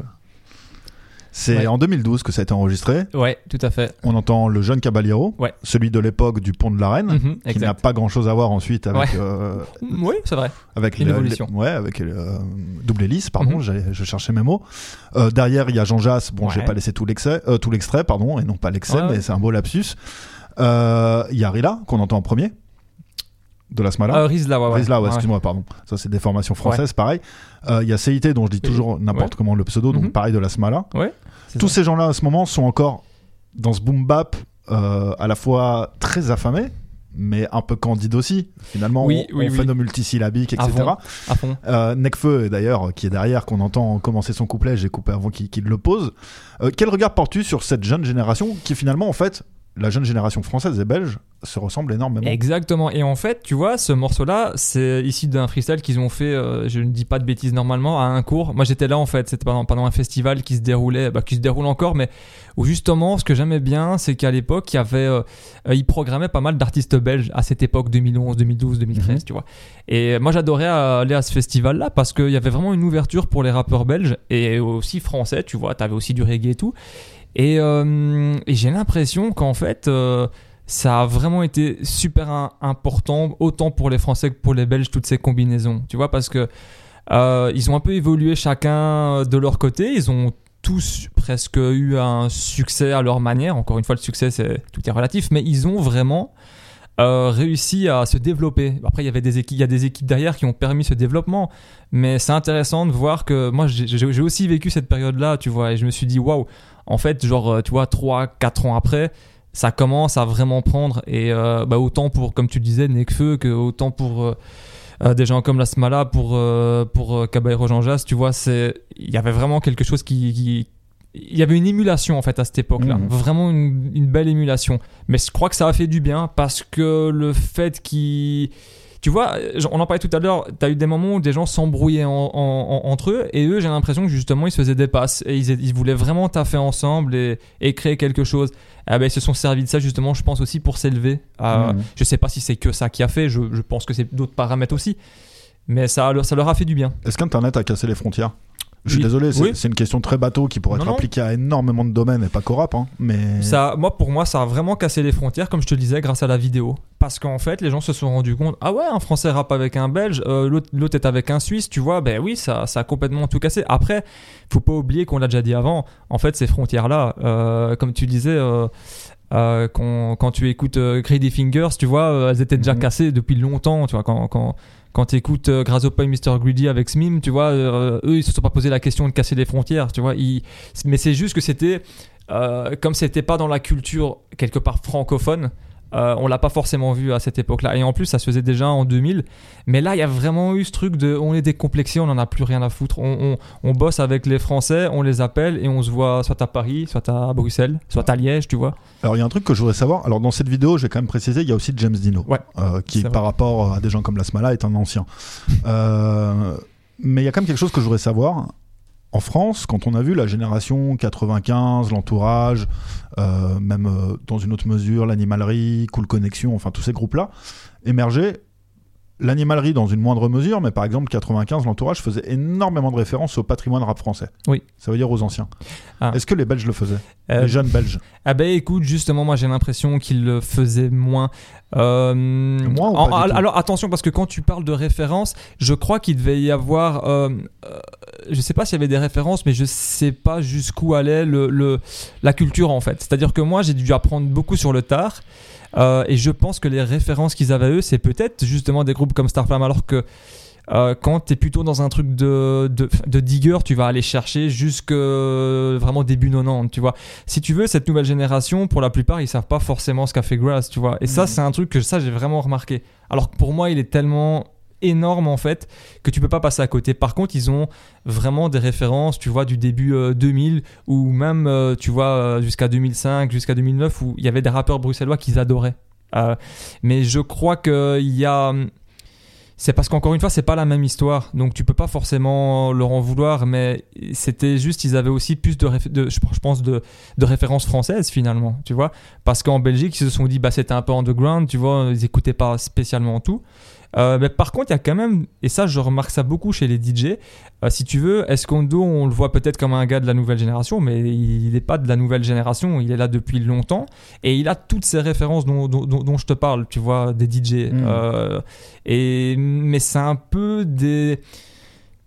C'est un peu des exceptions, j'ai- l'impression, tu vois. c'est euh, Mais je me pose encore la question, je crois qu'il faudrait investiguer euh, De- là-dessus. Depuis tout à l'heure, on, on parle du rapport de la Belgique à la France, avec cette histoire de marché, euh, etc. D'ailleurs, Dino lui-même disait, en Belgique, si tu divises les Wallons, les francophones, il reste déjà que 4 millions de Wallons ça, ouais. qui écoutent du rap, Ouais. ça fait plus de 400 000 personnes. Donc, pour disais. vendre un disque, voilà. Mais depuis tout à l'heure, on parle du rapport France-Belgique uniquement sous ce prisme-là. Mais finalement, quelle est la place du rap français auprès de la jeune génération en Belgique? Bah, ils ont été, je crois, euh, ils ont été complètement bousillés par rapport au rap français. En tout cas, euh, alors, si tu veux, le, le- le- les, vraiment les tout tout premiers euh, belges, ils, ils allaient souvent à la source. Vraiment, c'est ce que je te disais un petit peu en off Mhm. tout à l'heure. En parlant de Big Shot, tu vois, eux, vraiment, euh, euh, ils allaient écouter ben, ce qui se passait vraiment dans les, dans, dans- dans les premiers disques de rap, en fait. Euh, et plus ça évoluait, plus ils allaient vers la France parce que ça commençait à se démocratiser et qu'ils se rendaient compte qu'ils pouvaient en faire. Euh, mais je pense, je pense que maintenant on en a un stade où euh, il y a des influences qui sont tellement multiples que euh, ils se posent même plus trop la question, tu vois. Mhm. C'est ils écoutent, tu- vois, dans les années 2000, genre moi j'en fais partie, hein, j'ai grandi dans, dans- en fait dans la pop. Tu vois, déjà à ce moment-là, donc je me, je me demandais même pas si c'était euh, français ou américain. Moi, je, ben, j'aspirais tout en fait. C'était pop culture et ça allait quoi. Ouais, ouais, j'ai aucun problème avec ça. Tu vois, moi j'ai commencé par écouter du, du, du rap mainstream en fait, parce que j'avais pas accès euh, au reste. Mais voilà, euh, c'est des questions, moi personnellement, je me les pose plus, mais, euh, mais c'est clair que pour en revenir à cette génération 2012, là, enfin en tout cas dont, dont on parlait, euh, elles n'ont pas du tout les mêmes références que ceux qui commençaient à sortir des projets dans les années 2000. Tu vois, ça, ça, ça je l'ai ressenti. Quel regard tu portes euh, sur les artistes qui ont vraiment cartonné en France? Quand je dis vraiment, c'est ceux qui ont vraiment tout pété. Parce que Lasmala est connu en France euh, et, arrive à faire des belles dates avec des beaux concerts, collabore avec des gens comme Anidez, mais je parle d'un niveau supérieur. Je parle de Damso, Mhm. je parle de Romeo Elvis, Oui. je parle de Hamza, Mhm. dans une autre mesure. Euh, parce que Hamza, je pense que c'est plus une hype précise sur quelque Ouais. chose. Quel regard euh, est porté sur ces artistes? Regard par qui? Par vous en Belgique Euh, alors, il y a des gens qui sont. C'est partagé en fait, c'est vraiment partagé. Euh, certains sont super contents par rapport à certains artistes, Euh, d'autres vont être aigris, tu vois, j'ai pas Mhm. peur de le dire, il y a des gens qui sont super aigris par rapport à ça. Euh, Il y a un peu de tout, il y a par exemple, tu vois, euh, un gars comme Isha, un comme Isha, je sais que les gens sont super contents de voir qu'un gars comme lui, qui a vraiment cette performance, qu'il évolue et qu'il en est là où il, où il est, tu vois. Parce que les gens l'ont vu, euh, tu vois, euh, quand, il, quand il sortait son, son, son premier projet, tu vois. Et donc, quelque part, il y a un peu plein de choses. Il, il- il y a, et en fait, comme je te disais, c'est un peu un menu, il y a à boire et à manger pour tout le monde. Euh, c'est... euh, c'est particulier. Moi, je me suis rendu compte avec le temps que c'est la nature des choses en fait qui, qui, se passe tout ça. Je dis pas que j'aime bien tout et que j'écoute tout, mais euh, ce qui est dommage, c'est que on vend encore une fois que le rap qu'on vend en surface. Mais ça, c'est un problème encore une fois propre à plein de disciplines. C'est que bah, nous, on essaye de mettre de mettre d'autres choses en avant. Euh, bien que ça, on le met aussi en avant. C'est-à-dire que nous, quand on recense le patrimoine, euh, je vais aller te chercher euh, euh, autant un, un Damso qu'un truc, mais qui est totalement enfoui. Tu vois, et on fait pas la différence euh, d'un point de vue d'un auditeur. Tu vois, après le reste, le développement, c'est autre chose. Mais c'est un peu partagé. Je sens qu'il y en a qui se posent plus trop de questions, qui écoutent, et j'ai l'impression que maintenant ça c'est un peu les, gens laissent un peu tout couler. Tu vois, ça Mhm. c'est normal en même temps. Tu vois. Enfin, euh, à chaque fois, on s'est plaint de ne pas s'être développé. Maintenant que c'est là, ben, ça devrait quelque part motiver les gens de se dire, bah si eux ils y sont arrivés, bah vas-y, je peux le faire. Euh, donc, euh, ça que je te disais, qu'il y en a qui se plaignent, d'autres qui sont contents. Euh, mais puis, je pense que se plaindre, ça sert strictement à rien. T'avances pas en te plaignant, tu vois. C'est en travaillant que tu, tu peux faire des belles choses. Et, et du coup, je crois que ouais, le regard est assez multiple. Est-ce que ces artistes, vus de Belgique, je parle bien, hein, je parle bien vus de Belgique, ont tracté le reste de la scène belge? Euh, j'ai- tu peux répéter ta Est-ce qu'ils ont tracté le Est-ce qu'ils ont fait un phénomène qui a aidé les autres rappeurs de la scène belge à être visibles ou pas? Alors, moi, euh, toi, quelle est leur contribution pour toi à non pas euh, le rap en général, mais, mais le rap belge? Est-ce que Roméo Elvis, Hamza, Damso, euh, sachant que c'est des cas très différents les trois, on pourrait en citer d'autres, qu'est-ce qu'ils ont apporté euh, au rap belge? À, je pense, vraiment dire ce qu'on fait, c'est du sérieux. Tu vois? Après, j'ai pas l'impression qu'ils ont forcément euh, ramené tout, tout- tout le monde avec eux, mais ça, en même temps, ils auraient pas forcément pu le faire. Une fois que Bien toi, tu, tu commences à évoluer, tu vas aussi te concentrer sur. euh, bah, sur ta propre personne Mhm. et c'est pas c'est pas être égoïste c'est normal tu vois tu as déjà tellement charbonné après ils l'ont fait avec quelques artistes à gauche à droite selon leur goût tu vois et Mhm. c'est normal Euh, mais j'ai quand même l'impression que ça a vraiment réveillé pas mal. On, en discutait quand tu étais justement passé à Bruxelles hein, pour le pour le l'événement de, Céline, c'est que vous aviez loupé plein de choses, mais mais euh, quelque part euh, quelque part c'était normal, tu vois. C'est c'est peut-être maintenant qu'il faut en reparler et de dire ben voilà, il s'est il s'est il y a eu plein de sorties euh, avant tout- toute cette émergence en 2016. Moi, ce qui m'a le plus dérangé à cette période-là, c'était que on on essaie de dire que le rap il était né en, en belge, il était né en 2016, tu vois. Et nous, le pire, c'est que en fait, quand on a fait notre première expo, donc 25 ans de disque, c'était en janvier 2016. Et donc quelque part, je me dis wow, c'est fou, c'est l'année où on essaye de, enfin, ça a germé depuis deux ans, hein, donc c'est déjà en 2014 qu'on travaillait dessus. Mais quand j'entendais parler de rap belge en 2016, alors qu'on était dans une période où on voulait justement mettre en avant tout, tout ce patrimoine, j'étais là en train de me dire, mais waouh, mais il y a encore, il y a, il y a du travail en fait. Tu Mhm. vois, c'est peut-être aussi à nous de, de, euh, de partager toute cette culture parce que ça, ce n'est que du partage de toute façon. Et, et, euh, euh, et encore une fois, c'est normal que les médias le, le, le- le prennent comme ça, quoi. Tu vois, à, à- à part peut-être la BCDR qui s'est dit à un moment donné, bon, on va aller un petit peu creuser et on est en train de le faire maintenant. Ouais, Il n'y a pas eu énormément non plus de, de relais, hein, tu vois. On va constater quelque chose ensemble maintenant, c'est qu'on a parlé de rap belge pendant quasiment deux heures, ça va faire deux heures dans quelques minutes, et on a parlé quasiment que de rap francophone. Donc pour finir l'émission, je t'invite à ce qu'on écoute un morceau ensemble.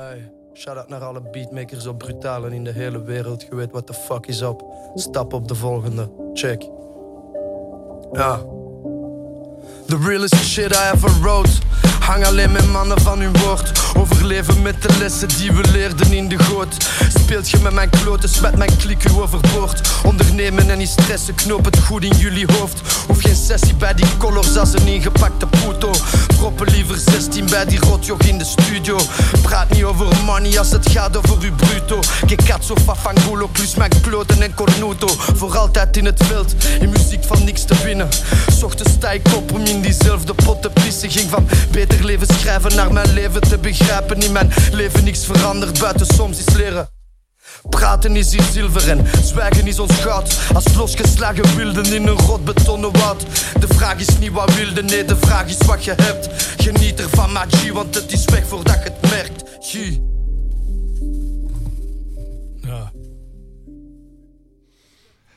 Est-ce que tu peux nous dire qui est-ce qu'on vient d'écouter, s'il te plaît Zangueregui. Je l'aurais jamais prononcé correctement. Oui, mais plein de gens le, le, le, le prononçaient pas forcément de la bonne façon. Bah, c'est normal. C'est un rappeur flamand qui cartonne en ce moment. C'est un rappeur bruxellois. Bruxellois. Ouais. Mais euh, de langue flamande. Ouais. Voilà, qui, parle, qui a aussi des morceaux en français. hein. Enfin, Euh, avec des morceaux, de, des bouts de français dans ses Voilà. chansons, plutôt. Mhm. Ouais, pas des chansons en français, mais des chansons où il y a des Mhm. bouts de français. Effectivement, c'est un rappeur bruxellois de culture flamande. Je crois qu'il cartonne en ce moment. Ben, euh, c'est un phénomène de dingue, quoi. C'est c'est- c'est strat- stratosphérique ce qu'il est en train de faire. Là, on a on écouté un morceau très boom bap, très mélancolique, Mhm. mais il est loin de faire que ça. Est-ce que tu peux expliquer un peu qu'est-ce qui se passe avec ce type en ce moment en Belgique? En fait, euh, Zangueregui vient d'un groupe qui s'appelle euh, Stickstuff, Mhm. euh, qui est là à Bruxelles maintenant depuis pas mal de temps. Et je me rappelle, je t'en avais parlé aussi, que j'avais vu euh, un peu euh, des, deux, deux des premiers concerts de, de Stickstuff. En tout cas, je les ai vus dans une salle connue, et je les ai vus dans un bar à l'époque, tu vois. Et, et quand je vois l'évolution, je me dis que c'est c'est- enfin, c'est vraiment incroyable parce que euh, faire du rap en néerlandais à Bruxelles, il n'y a pas énormément de groupes, tu vois. Avais Berry tu voyais Berry Crimi, tu voyais Stickstuff le faire et qui sortaient des projets. Après, le, le reste, c'était que des artistes flamands. Et, et là, pour le moment, il y en a énormément. Mais c'est vrai qu'avec euh, avec Zangueregui, euh, ce qui est complètement dingo, euh, dingo c'est que là, tu vois, moi, je l'ai vu euh, à la baie récemment. C'était un. La Baie, c'est la la- l'ancienne l'ancienne Belgique, Belgique. salle mythique, tu vois, chez nous à Bruxelles. Euh, et euh, si tu veux, là, il a fait euh, cinq concerts, donc trois d'affilée, puis il y a eu euh, deux nouveaux qui ont suivi. Euh, c'est, c'est des- dans, dans les trois premiers, ils ont été reportés depuis euh, bah, deux ou trois ans, tu vois. Mhm. Euh, et en fait, moi, je- d'où j'étais, je me dis, mais c'est complètement fou, en fait, ce qui se passe, tu vois. Euh, évidemment, il joue pas forcément euh, spécialement en Wallonie. Tu vois, moi, je l'ai aussi vu à Dour euh, la dernière année, donc en 2019, avant l'arrêt. Et euh, sinon, il, il- voilà, tu vois, il va pas forcément beaucoup tourner en Wallonie. Il tourne en Flandre. Il tourne. euh, bah, il y a beaucoup de dates à Bruxelles, évidemment, parce qu'il y a une vraie demande. Euh, et aussi en Hollande. Après, pour le côté francophone, je sais pas si l'exploitation, elle va être là. Mais il y a rien à faire quand il joue, c'est blindé. Ça pogote. Euh, c'est un vrai phénomène en fait. Et Mais qu'est-ce qui fait le phénomène? Qu'est-ce qui- Quel est le je, je- je crois que c'est son charisme en fait. En fait, déjà à l'époque, les gens ressentaient euh, quand il avec Stickstuff qu'il qu'il avait ce charisme. Euh, tu vois, tu, bon, attention, il y a Jazz qui est aussi très très fort quand il est avec lui. Et Astro, lui, il est beaucoup plus discret, mais quand il était là avec Stickstuff, avec Stickstuff, il ramenait aussi, tu vois, il y avait des beats qui étaient un petit peu.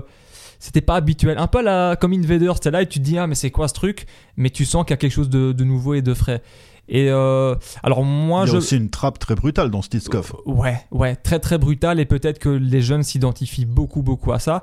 Euh, après, il faut savoir aussi, et ça on le dit rarement, mais c'est quand un artiste pète, c'est parce qu'il il a travaillé et, il sûr, a, et il a bossé comme un fou. Euh, et puis il a, il faut le dire, il a un super bon manager aussi, tu vois. Il a, il y a une équipe, il y a quelque chose. Mais je pense que le gars, il croyait en lui. Moi, moi c'est ma vision que j'ai, hein, tu vois. Et il en est là aujourd'hui parce qu'il devait être là.